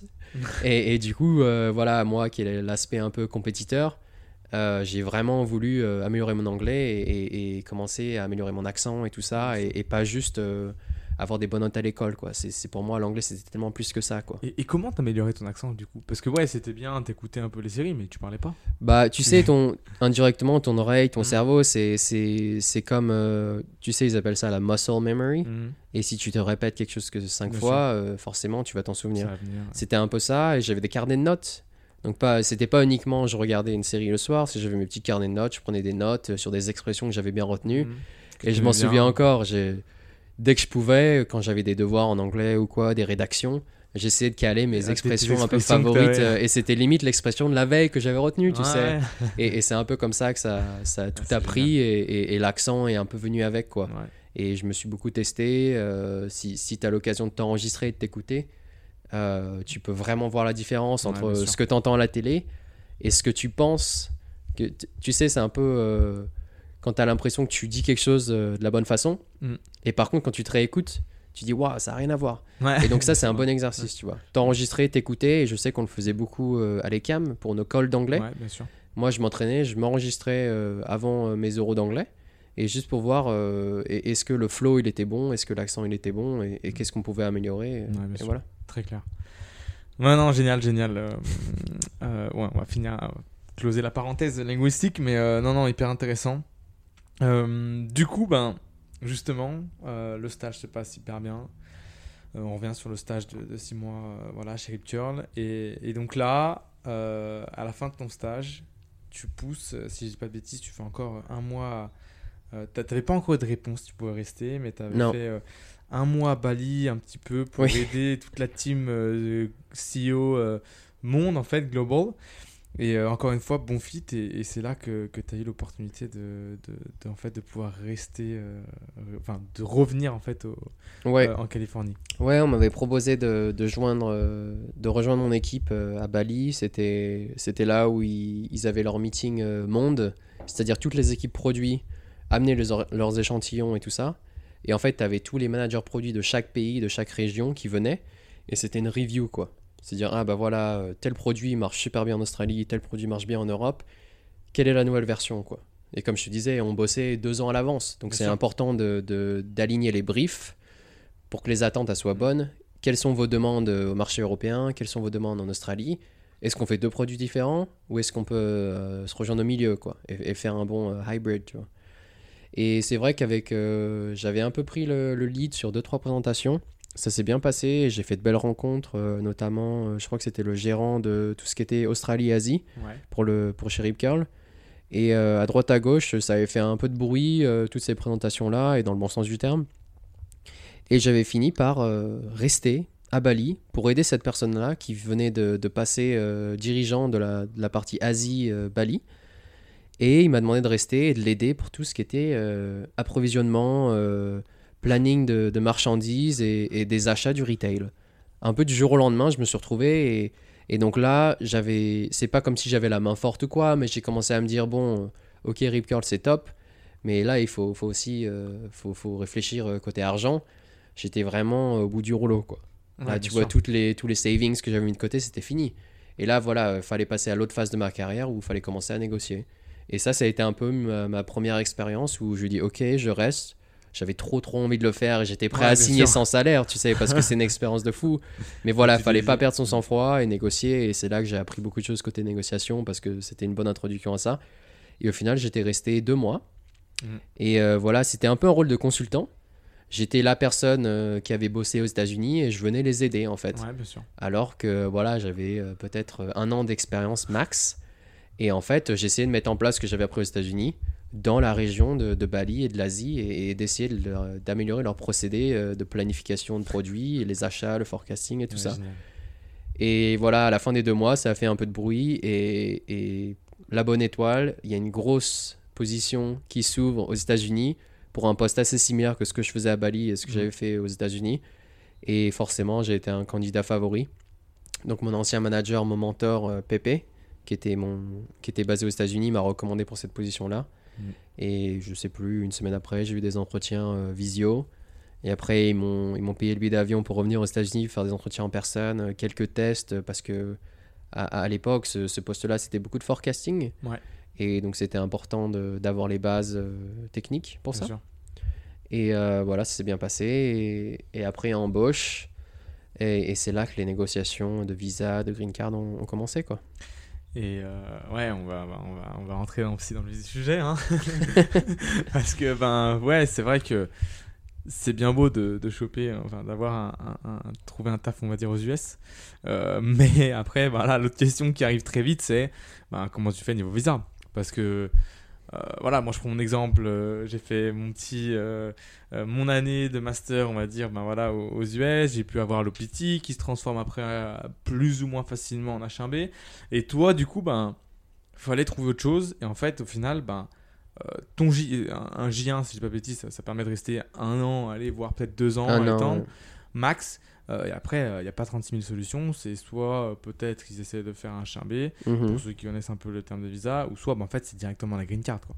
Et ça. euh, ce qu'il faut savoir aux US, c'est que il y a quand même très très peu de- d'entreprises euh, qui vont te faire une green card, on va dire, euh, comme ça, alors que tu n'as même pas forcément énormément d'expérience euh, ou autre. Quoi. Enfin, c'est, on va pas se mentir, à part toi, je connais personne d'autre. Et, euh, et donc, du coup, ben, euh, là, à ce moment-là, donc du coup, toi, tu demandes directement ben, d'avoir ce travail-là. Tu te dis, ok, euh, moi, pour rester, c'est simple, je veux faire un an de J1 et ensuite, je veux que vous me fassiez en fait ma green card en même moment. Et comme ça, après, au bout d'un an, ben, j'ai ma green card et je peux rester. Ouais. Ouais, et, et en fait, la raison pour laquelle j'ai demandé ça, j'ai négocié ça, c'est que mon mindset à l'époque, c'était. Je venais de passer un an en Australie, j'avais fait six mois en France, j'avais fait, euh, je sais pas, les huit mois à droite à gauche aux Mhm. États-Unis et Bali à la fin. Et j'étais dans une position où je voulais m'installer, tu vois. J'adore voyager, mais, mais je sentais que c'était mon début de carrière et c'était important de, de, de penser long terme. Bien sûr. Pas juste penser opportunité euh, pour l'année prochaine, tu vois. Et, et du coup, quand on a commencé les conversations pour le visa, je pense que j'étais le- j'étais peut-être la meilleure personne poussée. J'étais peut-être pas la personne avec la plus d'expérience pour cette position-là, mais tu sais, c'est toujours important dans les entreprises de, ils disent en anglais américain, c'est hire from within. Donc c'est-à-dire qu'ils veulent recruter en interne. Bien sûr. Et donc, ils voulaient vraiment me, me proposer cette position-là. Et, et- et les conversations ont commencé autour de quel visa est le mieux. Et tu sais, c'est pas des choses. Rip Curl, c'est pas une, une grande boîte comme Deloitte ou EY qui- Ouais, qui, font ça sûr, tous les jours, les sponsorisations de visa et tout ça. Et du coup, ce qui s'est passé, c'est qu'on s'est rendu compte que pour avoir un visa rapidement, le J1, c'était notre meilleure solution. Parce que le J1, tu l'as en quelques mois. Bien sûr. Donc potentiellement Un, deux, trois signer mois. le contrat, attendre de J1 et ensuite retour aux États-Unis. C'était ça notre plan A. Le problème, c'est que ce plan A, il durait un an. Et, et c'est là que j'aurais fait comprendre que si moi je revenais, c'était pour de bon. Et, voilà, et je voulais vraiment commencer ma carrière aux Et États-Unis. aussi, et- c'est ce qu'ils voulaient. Hein. et, et aussi, il voulait ça, c'est le, de te former pendant un an, euh, quelqu'un comme moi qui est assez junior à ce moment-là, il- ça sert, euh, ça sert pas à grand chose d'investir autant d'argent et de temps pour, euh, pour le garder qu'un an. Donc on, on est tombé d'accord sur le fait que c'était la meilleure solution en termes de timing Mm. Et que c'était peut-être pas la meilleure solution euh, pour eux financièrement et Bien aussi sûr. de faire une green card parce que tu sais la green card, la raison pour laquelle peu d'entreprises le font, c'est que ça te donne le droit de partir. Bien sûr. Une fois que tu as eu la green card, tu peux postuler où tu veux et tu peux changer de- d'entreprise très très facilement. Et en plus de ça, ça coûte euh, entre 15 et euh, 20 Voilà. dollars. quoi. Voilà, avec euh, les, les, les les process fees, les, toutes les fees de documents et, et aussi ce qui coûte très cher, c'est les avocats. Parce Mm. que c'est des papiers qui sont très compliqués et généralement tu peux, tu peux pas faire ça sans un avocat. Et, et je me souviens d'avoir parlé du H1B et il y avait aussi quelque chose qui a joué en ma faveur, c'est le fait que mon job n'était pas directement relié à mon diplôme d'ingénieur, qui sûr. était plus, donc mon, mon, job était plus axé euh, operations, euh, business and planning and, and all that. Et ça a joué en ma faveur parce qu'en fait, il y avait un risque que le H1B, vu qu'il n'était pas lié directement au diplôme, qu'il soit refusé. Et le green card est, est un peu plus euh, flexible dans, flexible à ce niveau-là. à ce niveau-là. Et donc en fait, ça a joué en ma faveur. Ça a fait, et du coup, j'ai négocié à fond là-dessus. et, et moi, je me disais derrière, si j'ai la green card en tant que junior au bout d'un an, c'est incroyable. Et au pire des cas, bah, j'aurais fait un an euh, de nouveau euh, Bien sûr. à, à- à continuer à forger mon expérience. Et je, je t'avoue que j'avais du mal à y croire que je l'aurais à temps. Et euh, en fait, ils ont commencé à mettre en contact avec des avocats et ils m'ont rassuré que, que c'était possible et qu'ils l'avaient fait avant. Et, et j'ai dit, let's go. euh, j'ai négocié mon contrat et j'ai attendu deux ou trois mois en France euh, mon J1 et, et c'était reparti quoi. Ouais, bien sûr. Et, euh, et, et du coup, ben ouais, tu fais. T'es reparti au- ouais, aux US, t'es resté peut-être ouais, 2-3 mois de transition un peu en France. Mhm. Après, t'es retourné directement en Californie, à Los Angeles, Ouais. pour faire ton, ton travail. C'était quoi ton, ton job title à ce moment-là? Euh, je crois que c'était Merchandise Planner. Ok, Donc tout le planning d'approvisionnement de produits, euh, tous les achats en amont, très bien. euh, le forecasting avec la production. et Pour ça. le footwear encore ou c'était pour. euh, Là, c'était pour toutes les catégories, toutes les divisions. Donc, je passais un rôle qui était euh, vraiment pour une petite équipe. Bien Et sûr. d'un coup, je touchais à toutes les équipes. Donc, il y avait toutes les divisions techniques, combinaisons, chaussures, montres, accessoires, bagagerie. Ouais. Mais il y avait aussi le apparel, donc euh, men's clothing, women's clothing, euh, et, et Et- accessoires hommes et femmes, quoi. Donc, et- euh, et- casquettes, tout Bien ça. sûr. Et toi, ton but, c'était vraiment en fait de, de, de faire tes, tes, tes forecasts, on va dire, de savoir en fait combien de produits il fallait que tu achètes en fonction des catégories, euh, parce que tu, tu, en fait, toi, ton but, c'est aussi de prévoir euh, la quantité que vous alliez vendre pour optimiser justement cette, euh, la production pour euh, limiter en fait les pertes euh, voilà que des produits qui sont invendus et en fait toi ton but c'est d'optimiser tout ça et donc de savoir combien de produits il fallait acheter ou faire on va dire euh, par, par catégorie Ouais, c'est exactement ça. Euh, tu l'as as fait un bon récap. C'était vraiment déterminer les, les prévisions, donc par prévision forecast, euh, prédire les ventes futures basées sur les ventes d'aujourd'hui Hmm. et, et aussi les tendances historiques et les tendances du futur. bien sûr Donc c'est vraiment le juste milieu en qu'est-ce qui a bien marché l'année dernière et qu'est-ce qu'on pense qui va marcher l'année prochaine? Parce que tu peux te retrouver à, à acheter trop d'inventaire ou très peu d'inventaire si tu n'as pas assez confiance dans les futures collections bien sûr et tu as des nouveaux produits, par exemple, qui peuvent être révolutionnaires. Et, et- et quel est le niveau de risque que, t'es- que, Ouais. tu, que tu veux prendre? Donc ça, c'est des décisions généralement que tu prends en groupe. Mm. Mais par contre, euh, ce qui est bien avec une entreprise comme Rip Curl, c'est que tu as assez de data, d'historique de, d'historique de, de vente et tout ça, de, allez, disons, les cinq dernières années que tu peux analyser. Et tu dis, bon, en moyenne, on vend euh, 1000 unités de t-shirts en moyenne sur toute la collection. Et tu dis, bon, ça, ce style, c'est un A. Allez, peut-être qu'en moyenne, le style A, il vend 3000 unités par, par mois et, et- et tu te bases un peu là-dessus. Et après, tu, ce qui était bien, c'est que tu vois, j'adorais être le, le côté, j'avais le côté nombre, le côté chiffre, le côté forecasting que j'ai- que j'aimais bien. Et j'avais aussi le côté produit. Et j'étais vraiment la personne au milieu, tu vois. Ouais, et, je trouvais ça hyper intéressant parce que je touchais à beaucoup de domaines. Ouais. J'avais un impact sur la production, j'avais un impact aussi sur le design, parce Bien que j'avais aussi l'occasion de, de participer au design review de 2-3 ans euh, à l'avance et de dire, bah ça les gars, c'était notre best-seller la- l'année dernière, n'oubliez pas, quoi. prenez Ouais. ça en compte dans vos futurs designs, parce que je pense qu'il y a encore un client qui, qui va aller chercher va ça aller chercher dans, ça, dans ouais. 2-3 ans. Quoi. non non très très clair Euh, et donc du coup ben, tu fais un an un petit peu euh, sur sur sur ce job là c'est ça? Ouais. et euh, donc du coup tu obtiens ta green card euh, voilà pile à temps euh, au bout de je sais pas 11 mois donc euh, tout va bien et là deux ou trois mois plus tard si je dis pas de bêtises ben t'as une opportunité qui se présente chez Patagonia c'est vachement plus tard. J'ai dit Ok. Parce que j'ai dû faire 3 ans à Rip Curl total.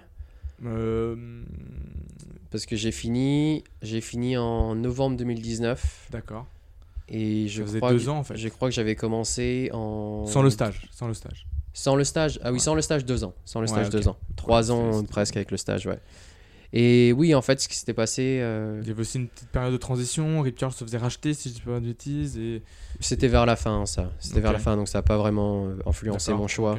Euh, mais oui, j'ai eu une opportunité avec Patagonia, euh, peut-être un an avant ou, ou six mois avant. Ouais. J'étais mis en contact avec une recruteuse et, et Patagonia, euh, grand, grand fan de la marque depuis toujours, euh, très fan de l'outdoor. J'étais. J'avais envie de voir ce qui se passait en dehors du, du, du milieu du surf, qui Mhm. était axé surf, surf, surf. Tu Bien vois, on faisait que ça et c'est ce qu'on faisait très bien. Et, et Bien c'est top, quoi. Mais je voulais voir ce qui se passait autre part et, et plutôt dans le milieu de l'outdoor, quoi. Et euh, j'avais une opportunité, une personne qui m'avait contacté sur LinkedIn encore. Et euh, à la base, j'avais pas encore ma green card. Donc j'avais fait deux trois entretiens, mais à la fin, ça s'était vite terminé parce qu'ils ne proposaient pas de sponsoring. Donc j'ai décidé d'attendre. Et après, j'étais hyper proactif parce que c'est-à-dire, le... je sais pas si c'était le lendemain où j'avais la green card ou les semaines d'après, j'avais relancé un peu ce- ce- cette conversation. Et il s'est trouvé que, je sais pas, un ou deux mois après, il y a une opportunité qui s'est ouverte euh, dans l'équipe euh, des achats directs euh, de produits euh, pour le retail euh, à Patagonia, Amérique du Nord. Et, euh, et donc, du coup, là, pas mal d'entretiens. Si j'ai pas dit, deux, trois entretiens. Tu vas voir les, euh, les bureaux sur place un petit peu, à- on va dire, à la Google.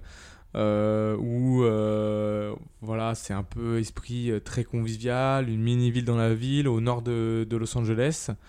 Ils te mettent un petit peu dans le bain, c'est un peu vendeur et en même temps opportunité assez géniale. Mhm. Et donc ouais, au final, t'hésites pas en fait à, à- très rapidement en fait à faire la transition. Ouais, bah, je, je- je trouvais que c'était une super opportunité. Euh, c'était, c'était un beau jump, euh, pas uniquement au niveau salaire, mais aussi niveau responsabilité. Bien sûr. Parce que là, du coup, c'était tous les magasins Amérique du Nord. Et je crois qu'à l'époque, euh, Rip Curl, c'était peut-être une vingtaine de magasins Amérique du Nord. Mhm. Et là, je passais à près de 40 pour Bien Patagonia. Donc forcément, en termes de volume, c'est deux fois plus. Yes. Et je ne vais pas te donner de chiffres, je vais pas te donner de spécifiques, mais tu t'imagines bien qu'un magasin Patagonia peut-être euh, fait fois plus de volume qu'un magasin Rip Curl. Ouais, donc du coup, Donc en voilà. termes de volume, ça En termes de volume, c'était euh, c'était plus important fois 10, quoi, ouais. et, et je trouvais que c'était c'était top et j'adore leurs valeurs. Toujours été axé écologie, sustainability et tout ça. J'avais lu le, le bouquin de Yvon Chouinard euh, que je recommande à tout le monde. Ça s'appelle Let My People Go Surfing. Mm. J'avais lu ça, euh, je sais pas, quand j'avais 20 ans, quelque chose comme ça, et j'avais toujours adoré cette, cette philosophie de, Ouais. Cette approche du design et du développement et, et d'éviter euh, la, surco- la surconsommation euh, euh, de l'apparel, tu vois, des produits, quoi. Et, et vraiment axé qualité et, et Ouais. sustainability. Et en plus de ça, peut-être que tu avais. Tu commençais. Enfin, je pense que tu avais aussi. On en parlait, mais tes, opportunités d'évoluer aussi à Rip Curl, mais je pense que tu avais aussi un petit peu. euh, peut-être fait le tour et, euh, et tu t'es dit, ouais, comme tu avais dit un peu avant, ouais, ça serait bien de, de voir encore autre chose de, voilà, dans, dans le milieu euh, de l'outdoor, mais voilà, pas que sur le milieu du surf et voir Ouais. encore autre chose autour. Quoi. Ouais, j'étais, je euh, voulais vraiment voir le, challenge. euh, le big picture, quoi. Je- ouais. Ça m'intéressait euh, et, et, et j'étais, ouais, j'étais prêt pour un nouveau challenge et je trouvais ça correspondait bien. Tu vois, là, je venais d'avoir ma green card et, Mm. et voilà, je me demandais what's next, quoi. Ouais. Et, et c'est vrai que cette opportunité est, est arrivée assez vite. Euh, je me voyais pas trop partir de Rip Curl euh, juste après avoir ma green card, mais il s'est fait que voilà, tout s'est passé très vite. Et Patagonia cherchait Ouais. quelqu'un rapidement et, et ça s'est fait. Et, et ouais, c'était un super poste. Et, euh, et c'est quoi du coup tes, tes daily duties un petit peu que- Qu'est-ce que tu faisais exactement euh? Euh, du coup, j'étais responsable de, de toute la stratégie d'achat euh, pour, pour des catégories clés de, de produits, euh, Mm. les catégories clés, disons t-shirt homme ou tout ce qui est bagagerie. Je faisais aussi tout ce qui était forcément surf à Patagonia. Je faisais aussi tout ce qui est euh, sport d'hiver, donc ski, snowboard, euh, les vêtements euh, associés à ça. Pour la division du retail, spécifiquement, donc uniquement les, les magasins.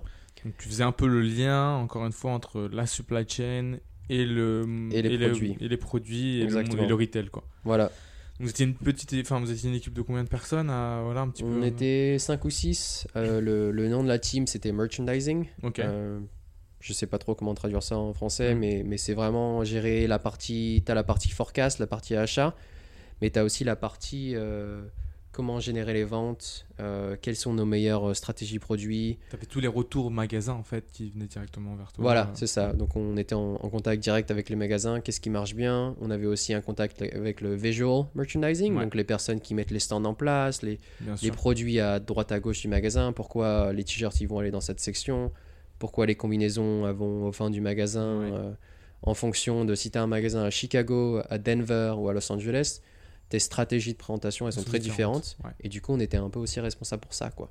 Et, et chaque forecast était, était fait par magasin. Et, et ensuite, tu, tu fais tes achats au total de tous tes magasins. Mais il ne faut pas, faut pas se confondre et attendre que ton Mm. client soit le même. Tu vois, aux quatre coins des États-Unis, c'est vraiment des marchés un peu différents. hein. C'est Voilà. intéressant comme, euh, comme type de poste parce que c'est en même temps très autonome, parce que tu es un peu, on va dire, tout seul à faire tes forecasts, mais en même temps, tu es en relation avec beaucoup d'autres départements Voilà. euh, et tu dois en prendre en compte toutes ces, toutes, on va dire, ces métriques-là en fait, Oui, euh, en compte. Quoi. Donc oui il faut le, tu vois, le, le côté que je parle pas beaucoup, c'est le côté planning. Mais Mm. quand placer les achats Est-ce qu'on les, on veut, on veut que les produits arrivent un mois avant que la collection euh, soit, soit, se lance sur le site internet? Est-ce qu'on le met le jour J? Si on a trop d'inventaire, qu'est-ce qu'on fait? Quelle est notre stratégie? Est-ce qu'on est, qu'on est prêt à faire des, des markdowns, des, Ouais. des discounts?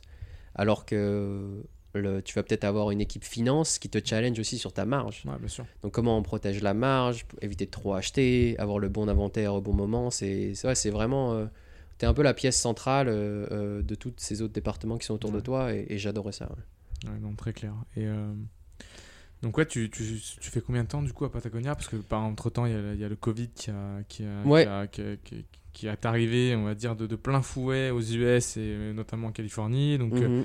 euh, là, travail depuis la maison, euh, les retail, du coup, euh, les magasins Fermés. fermés, plus de e-commerce. donc ouais, gros changement. Euh, donc euh, ouais, com- comment ça s'est un peu passé cette, période un peu de transition et, euh, Ouais, j'ai dû faire un, un peu moins d'un an euh, sur le campus de Patagonia, qui était incroyable et, et c'était vraiment un bon esprit, euh, bonne ambiance sur le campus. Et après, c'est vrai que le Covid, on est tous passés à la maison. Il y avait un bar, non C'est ça En plus, euh, il y avait bar, il y Pas- avait une crèche, c'est ça tu me disais? Oui, il y, a- il y avait, il y avait le crèche pour les parents qui ont des jeunes enfants. Ouais. donc ça, c'est un système incroyable et, et- C'est clair. Et, et je te dis, euh, ça fait partie du livre de Yvan Chouinard, le, Mm. le fondateur de Patagonia, et, Mm. et à quel point ça peut booster la productivité de mettre toutes ces choses en place pour Bien tes sûr. employés. Euh, donc ça fait partie de l'expérience Patagonia et, et c'est quelque chose qu'ils sont très fiers et, pour en avoir fait partie, je comprends très bien. Ouais. Euh, et c'est vrai que tout a un peu changé d'un coup. Quoi. Donc on s'est retrouvé à la maison et comme tu disais, le retail, tout a fermé. Ouais. Et en fait, toute mon équipe, la priorité, c'était passé sur le e-commerce. Bien Donc sûr. tout le monde est basculé sur le e-commerce. Euh, on a eu de la chance de, on a, on a, on a perdu une personne dans notre équipe. Tu sais, malheureusement, avec la baisse d'activité et la baisse de Bien chiffre d'affaires, euh, on, on a perdu quelques personnes. On a eu euh, une, une remise à niveau de l'effectif. Et euh, voilà, donc j'ai basculé sur l'aspect e-commerce. Et là, j'étais responsable de, de tous les achats et du merchandising pour euh, tous les produits hommes. Donc pour donner un ordre d'idée, c'est plus de 1000 euh, Différents produits produits. uniques. Ah ouais. Donc grosse gamme. Donc c'était aussi... euh, En fait, c'était un peu bizarre parce que au même moment qu'on a eu les, les layoffs, donc certaines personnes qui ont, qui été mises à pied, qui ont été virées, ou cer- certaines personnes qui sont passées temporaires, j'ai un peu eu aussi cette promotion. Quoi. Donc c'était vraiment euh, spécial comme moment pour moi, où j'étais content d'avoir cette promotion-là, mais j'étais aussi à mi-temps. Parce que tout le monde a été mis à mi-temps, parce que le baisse d'activité, comme je te disais. Ouais, et c'était promotion dans un environnement un petit peu c'était vraiment final. particulier pour Ouais, moi ouais, et, et c'était pas le genre de moment où tu veux négocier.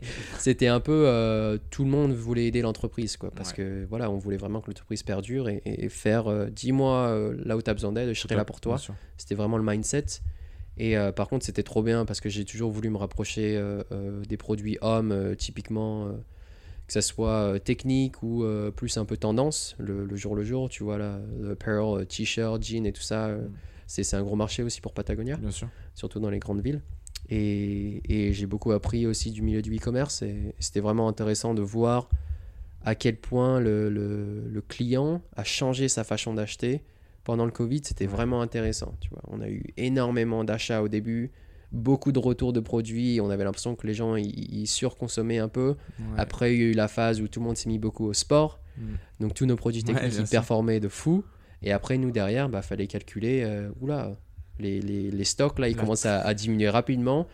est-ce qu'on peut avoir assez de produits pour durer toute l'année quoi? Ouais, Donc il y avait sûr. toutes ces problématiques-là qu'on mettait en place, et tu avais d'autres catégories qui perf- performaient pas du tout. tu vois. Et donc c'était vraiment intéressant, et, et- et ça a pris un peu tout le monde par surprise. Mm.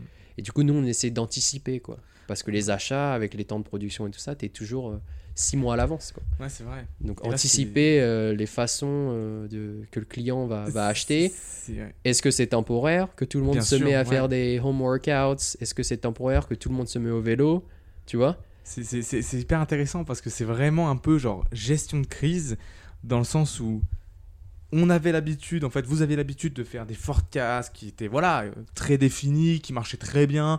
Tous les six mois, on fait ça, euh, C'est très clair. euh, voilà, il y a, voilà. on- Il y a toujours une prise de risque, mais, mais la data voilà, euh, historique ça vachement tes Alors que là, voilà. c'était vraiment, comme tu dis, genre, au début, ben, personne n'achetait. Ensuite, on s'est dit, bon, allez, on va quand même se faire plaisir, entre guillemets. On va acheter un petit peu sur Internet. Donc là, boum, du, enfin, sur le e-commerce. Mhm. Ensuite, les gens se sont dit, bon, ben, qu'est-ce qu'on peut faire dehors ben, On peut pas aller en magasin, on peut pas boire des bières, on peut pas forcément sortir. Ben, on va faire du sport. Donc, allez, Voilà. euh, pendant euh, quelques mois, il y a eu beaucoup de sport. Je me souviens, tout le monde achetait ça, le vélo d'appartement ou autre.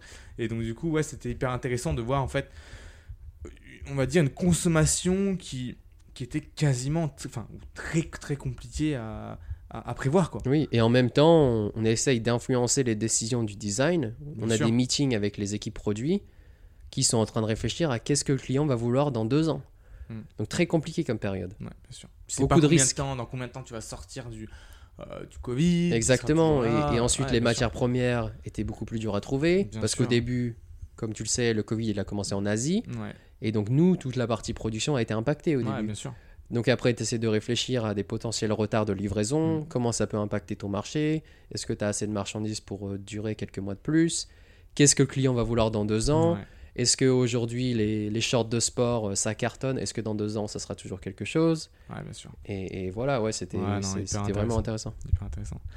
Euh, génial. Donc, du coup, tu fais combien de temps? Tu fais un, Un peu moins de deux un ans. peu moins de deux ans. Ouais, Mhm. chez Patagonia. Chez Patagonia. Et, euh, et là, bon, c'est- assez récent, mais euh, nouvelle opportunité ben, chez Rivian. Pareil, retour un petit peu au sud de LA, Orange County. Euh, ouais, t'as trouvé comment euh, déjà ce, ce poste-là Euh, Comment t'as- tu connaissais un peu l'entreprise pour, Enfin, tu t'en parleras peut-être mieux que moi, mais pour mettre dans le contexte, voilà, euh, Rivian, c'est un petit peu voilà le- l'entreprise qui veut révolutionner un petit peu le SUV euh, entièrement électrique. Euh, voilà, enfin, c'est pas vraiment un concurrent de Tesla, hein, mais, euh, mais c'est parce que Tesla sont plus basés sur, sur, sur on va dire, euh, euh, sur la, route, quoi. On va dire un véhicule de route. Que vous, êtes vraiment un petit peu, voilà, escapade, tout ça, tout ça. Euh, je sais plus combien euh, Rivian a levé d'argent euh, euh, pour monter tout ça, mais ils recrutent énormément. Donc, ouais, comment t'as trouvé euh, euh, Pourquoi t'as voulu euh, passer sur une expérience un petit peu euh, très très grosse start-up euh, Ouais, c'est quoi un petit peu qui, t'a motivé aussi à changer? Ouais, j'ai une, une, euh, une recruteuse, euh, recruteur pardon, qui, qui m'a contacté sur LinkedIn et, et c'est vrai que c'est arrivé un peu de nulle part et, et forcément ma première hypothèse c'était euh, ah c'est une autre euh, c'est une autre marque de voiture électrique parce que tu sais en Californie il y a beaucoup beaucoup Ouais. de startups qui se lancent en ce moment et c'est vrai que j'en avais déjà entendu parler mais je savais pas exactement quel était leur marché Mhm. et je t'avoue que je me voyais pas très pas très bien bosser dans une entreprise de, Bien de, sûr. de voiture dans l'automobile Sachant que tu étais très dans l'outdoor, le Voilà. et tout. Ouais. et, et en fait, j'ai fait quelques recherches et, et tu sais, elle m'avait envoyé une vidéo d'introduction et tout ça. Et, et en fait, je me suis rendu compte que, que c'était vraiment un milieu. C'était la combinaison de la partie tech, donc euh, que, qui permet de, de lancer une start-up et, surtout dans un milieu qui est nouveau, l'électrique, Ouais. pour l'automobile, et la partie outdoor. Et vraiment, il, il- il prenait ces deux milieux-là et il les combinait et il faisait une, une voiture électrique, quoi. Et je, je trouvais ça vraiment impressionnant. Et du coup, j'ai décidé de voilà, euh, passer euh, les entretiens d'introduction et tout ça. Et ça a très bien passé, on a eu un bon feeling. D'ailleurs, la, la recruteur venait de Tesla. Et donc, c'était, ouais. hyper intéressant d'entendre son point de vue, euh, à quel point ça allait être différent. Mm. Parce que c'est exactement ce que je voulais entendre. Et, et je me souviens encore entendre, oui, ça va être très différent de Tesla. Par exemple, on parlait de l'expérience retail dès le début parce que le poste était vachement axé retail, les achats et, et- et réfléchir à quels sont les produits qu'on met dans les retail Mm. autour des véhicules, c'est vraiment ce Toi, t'es rôle-là. vraiment axé justement euh, uniquement toute la partie, on va dire, accessoire Voilà. euh, autour du retail. Quoi. Donc Voilà. en fait, ils veulent avoir euh, une expérience qui va pas, qu'être- pas que être tournée autour de l'automobile, mais vraiment la partie réfléchir à la stratégie tout autour. Mm. C'était vraiment ce rôle-là. Et voilà, c'était un rôle un peu plus senior, un poste, euh, l'équivalent d'un poste de manager. Et, et c'est vrai que plus j'en entendais, plus je me disais, ouais, c'est cool. En fait, euh, je m'attendais pas trop à ce qu'ils viennent chercher des gens, des gens comme moi. Ouais. Et euh, voilà, ils ont commencé à me dire que ils, ils étaient vraiment, euh, ils étaient vraiment motivés pour avoir des, des, des, des retail locations uniques Bien sûr. Tu sais, une expérience un peu très chaleureuse, pas comme euh, tu vas dans un concessionnaire, tu as toutes les voitures, tu Ouais, peux tout sûr. voir, c'est un énorme parking, Ouais.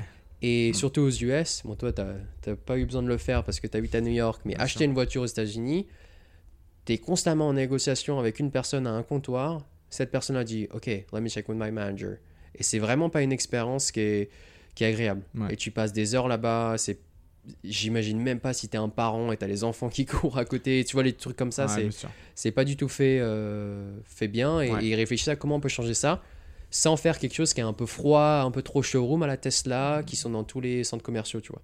Bien sûr. Vraiment, vraiment plus accès outdoor. Et ils voulaient vraiment construire cet aspect communauté. Donc Bien voilà, sûr. Si toi, ton lifestyle, c'est euh, d'aller surfer le week-end ou aller skier, aller en aventure, faire des road trips, et, et on construit des véhicules pour ça, Bien sûr. quels sont les autres produits qu'on peut mettre en place pour faciliter ton mode de vie et vraiment réfléchir à, à comment on construit cette communauté d'utilisateurs euh, autour des aventures, de la randonnée, du ski, du surf et, et Mm. toute leur passion quoi. Une vraie réflexion sur, en fait, pas uniquement euh, juste l'aspect d'avoir un véhicule, euh, l'aspect déplacement, on va dire, mais vraiment mode de vie, quoi. Voilà, c'est ça. est plutôt axé, en fait, comme tu disais, Et surtout l'aspect quoi. communauté quoi. Enfin, Ouais. tu, tu, voilà, Bien tu l'as, vécu ici avec mes copains à Los Angeles. euh, voilà, il y a, il y a cet aspect communauté qui est, qui est indirectement ou directement relié à ta passion. Ouais, bien vois. sûr, bien sûr. Donc, euh, ouais, et puis, puis ça m'intéressait vachement de, de rejoindre une entreprise qui était euh, early stages. Ouais. Où il y a tout à faire, quoi. Voilà, il y a tout à faire. Bon, les, les levées de fonds étaient déjà énormes. Ouais, Gros partenaires, Amazon, Ford. Ils avaient levé combien déjà? Je sais pas si tu as le chiffre en tête. C'était Euh, gigantesque. Hein. euh. J'ai plus le chiffre en tête, mais on part, Dans le on, parle, milliards, hein. on parle aux alentours de 2 milliards, je crois, quand j'ai commencé. D'accord. Ouais. Donc, euh, solide. Et, et voilà, c'est le type de recherche que tu vas faire quand tu, Ouais. quand tu commences à avoir sûr. des entretiens avec une startup. Tu veux t'assurer que c'est solide et que ça va pas couler demain matin. Ouais. Donc voilà, j'avais l'impression que c'était assez solide l'aspect financier. Euh, l'aspect, euh, le, le- le rôle qu'il me décrivait, il était hyper intéressant parce qu'il y avait tout l'aspect stratégie et puis il y avait tout à faire. Bien sûr. Et je trouvais que c'était une opportunité unique. De, c'était à moi de réfléchir à quel type de produit on amènerait. Mm. Et ensuite gérer euh, tout le forecasting, le Apporter planning vraiment- des achats euh, qui, Mm. qui va avec. Quoi. Donc voilà, il n'y a pas vraiment d'équipe produit aujourd'hui. Et, et- et du coup, c'était un peu un, un rôle euh, hybrid entre ouais, bien sûr. à toi de générer la gamme de produits et à réfléchir qui est notre client et, et- et quel type de, de demande et, et quelle valeur ajoutée on peut proposer à ce client-là dans l'expérience euh, magasin euh, Rivian qui va être, euh, je peux, je peux pas trop, pas trop en Ouais, dire parce que sûr. beaucoup de choses confidentielles. Aujourd'hui, on a zéro, euh, on a zéro magasin, euh, zéro retail locations, mais, mais on parle, on parle de, de potentiellement locations euh, jusqu'à la fin de l'année. Ouais. Euh, ça va, ça va très très vite. C'est vraiment euh, ambiance startup quoi. Ouais, bien sûr. Et là, comme tu disais, vous êtes encore en, pleine un peu réflexion de qu'est-ce qui va être en magasin, quel type de, euh, d'accessoires, euh, comment est-ce que ça va être présenté. euh, et encore une fois, ouais, comme tu me disais, beaucoup de pivots, que ce soit enfin, des exécutifs qui se disent, bon, on va faire plutôt peut-être des choses comme ça, des choses comme ça. Enfin, voilà, beaucoup de réflexion, mais ce qui doit être encore une fois encore plus challengeant et plus intéressant. Quoi. Ouais. Euh, ouais, non, non, top. Euh, moi, j'avais une question par rapport à co- comment tu vois un petit peu euh, justement le futur de retail, peut-être plus dans ton domaine, on va dire l'appareil, closing, pourquoi pas aussi du, enfin un petit peu aussi Rivian, mais voilà, avec le Covid, il y a eu beaucoup de digitalisation. Voilà, il y en a qui disaient peut-être que le commerce physique euh, allait euh, peut-être disparaître ou du moins évoluer. euh, ce serait peut-être plus des showrooms. voilà, qu'est-ce que tu penses un petit peu de tout ça, de l'évolution vraiment du retail, un peu dans ton domaine, quoi? Ouais, je pense qu'il y, a un- il y a un phénomène qui se passe en ce moment qui est hyper intéressant à observer et, surtout pour moi qui est, qui est vraiment dans ce milieu-là. Et tu t'es rendu compte qu'après un an un peu d'isolation, à quel point les gens avaient besoin de, de cet aspect de communauté et cet aspect d'engagement social et de connexion, Mm. connexion humaine. Ouais. Et, et- et je pense que les gens avaient tendance à oublier ça un peu avec le boom du e-commerce. Donc, tu as eu les six premiers mois du Covid où euh, super, je peux tout me faire délivrer et tout ça. Et en fait, il y a eu la deuxième partie où, où les gens ont réalisé qu'il y avait un manque. Et, et cette connexion humaine, elle est hyper importante. Ouais. Et en fait, je pense que le milieu du retail, il va évoluer comme ça. C'est-à-dire que ça va être un milieu pour se connecter, un milieu pour se rencontrer, pour Une vraie expérience. voilà une expérience avec ta communauté. Ça va être, euh, tu ou sais, de quartier, de proximité. il y a vraiment des Ouais. bénéfices à aller en, à aller en retail. Par, contre, par exemple, tu sais, on, on, on en parlait euh, l'autre jour de, Mm. de chaussures de, de running, de, Ouais. de course. Tu vois, c'est il y a qu'en milieu retail où tu peux vraiment mettre ton pied dedans et, Ouais, tester le produit et toucher les matériaux. Mm. Donc il- ça, ça changera pas. Mais je pense que ce que ça a renforcé encore plus cette année, et notamment avec le boom du du e-commerce et tout ça, euh, qui a vraiment accéléré la, la digitalisa- digitalisation du, du commerce, l'aspect retail, je pense, va pivoter un peu plus sur la partie euh, connexion avec ton audience. Ouais. C'est-à-dire faut que ça soit vraiment un lieu chaleureux, il faut que ça soit un lieu euh, expérimental, comme tu disais, ou que ça soit euh, via, euh, je sais pas, tu sais, tu as beaucoup de, de- de personnes dans le retail en ce moment qui mettent des choses avec le VR, par exemple. Donc immersion totale, tu vois. Expérience, tout ça. Et, et je pense que c'est des choses qu'on réfléchit en ce moment avec Riviane, avec mon équipe du retail. Qu'est-ce qu'on peut mettre en place pour que les gens, que ça soit un milieu de rencontre, tu vois? Ouais, Pas uniquement un concessionnaire où tu vas aller voir ta voiture, tu vas faire un, un- un petit test, euh, un petit test drive et, et tu repars. C'est- pas du tout ça. On veut que tu reviennes. Bien on veut qu'il y ait des, des- on veut qu'il y ait des événements. On veut vraiment essayer de se connecter avec la communauté locale et on réfléchit comment on fait ça et comment on met en place. Et par exemple, moi, mon, but, c'est de, de réfléchir à tout ça dans le côté accessoires, produits. Non, non, mais je suis totalement d'accord et je pense aussi que, que, que le commerce, on va dire, euh, euh, physique va, va euh, en fait se reconnecter, je pense, avec ses consommateurs. Ça va forcément passer par le digital, mais après, je suis persuadé que, que ouais, il y a- Exactement. il y a encore. euh, Enfin, pour moi, le commerce physique ne disparaîtra pas, c'est clair et net. Euh, Enfin, là, on est dans le milieu du, du closing ou de l'appareil. Les gens ont besoin de voir, toucher, tester, mais je pense que c'est partout un peu pareil, que ce soit même, voilà, euh, quand on va en boulangerie, tu as envie de voir un petit peu ce que tu peux avoir. Euh, tu vois, rien qu'à la, à la tête, on va dire, des gâteaux, t'as- tu sais, tu as des envies qui viennent, ou, ou ça te fait aussi de Bah, c'est les cinq sens. Voilà, c'est ça. Tu as tous tes sens qui sont éveillés, tu as l'odeur aussi quand tu rentres. Voilà. Enfin, tu vois, c'est vraiment l'expérience, en fait, Dans le e-commerce, tu vas peut-être solliciter un ou deux sens, notamment le visuel. bien sûr. En retail, tu peux jouer avec les odeurs, tu peux jouer avec beaucoup de choses. Ouais. Ouais. Donc euh, c'est sûr que c'est hyper intéressant. Je suis d'accord. Je suis d'accord. Euh, non, c'est génial. Euh, bon, Simon, ça fait déjà, euh, ça fait déjà un petit moment qu'on est ensemble. Euh, pour finir, euh, j'ai j'ai quelques petites questions un petit peu rapides.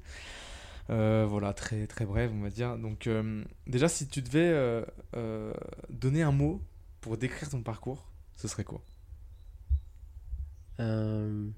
Tu me mets une colle. un mot? Un mot, ouais. Ouais, je peux te, tu peux en dire deux aussi. le, le premier mot qui me vient à la tête, Mhm. c'est ambitieux. Ouais. Pas avoir peur de, de sortir de sa zone de confort et, Mhm. Et que, ça, que ça a payé derrière. Ouais. Donc je pense ambitieux, ça, ça, résume, ça résume ça assez bien. Génial. Euh, c'est quoi un peu euh, ce qui te motive tous les jours à te lever de ton lit, justement? Euh, pour la partie pro, je pense, euh, pour moi, ce qui m'aide vachement, c'est c'est d'avoir trouvé un milieu dont je suis passionné. Tu vois, que ce soit le milieu des vêtements, que ce soit le milieu du De retail. C'est des choses que j'adorais déjà avant euh, d'en faire mon travail. Et, et je pense, pour moi, avoir réussi, réussir à avoir trouvé un milieu où relier le, le, le, le- le passionnel avec le, professionnel, Professionnel. dans quelque sorte, et ben c'est ça, qui, c'est ça qui, qui, qui me rend motivé tous C'est les là où jours. tu t'épanouis le plus Ouais. aussi. C'est, c'est naturel quoi, de trouver la motivation quand tu es passionné. Très clair. C'est quoi pour toi un, un bon manager? Un bon manager, pour moi, c'est, c'est, un, c'est un bon mentor. Quoi. Comme Mm. je te disais au début Bien du sûr, podcast, ouais. C'est pas quelqu'un qui va te dire ce que tu as à faire, c'est quelqu'un qui est censé te guider et, et qui va te donner les clés pour réussir. Ouais.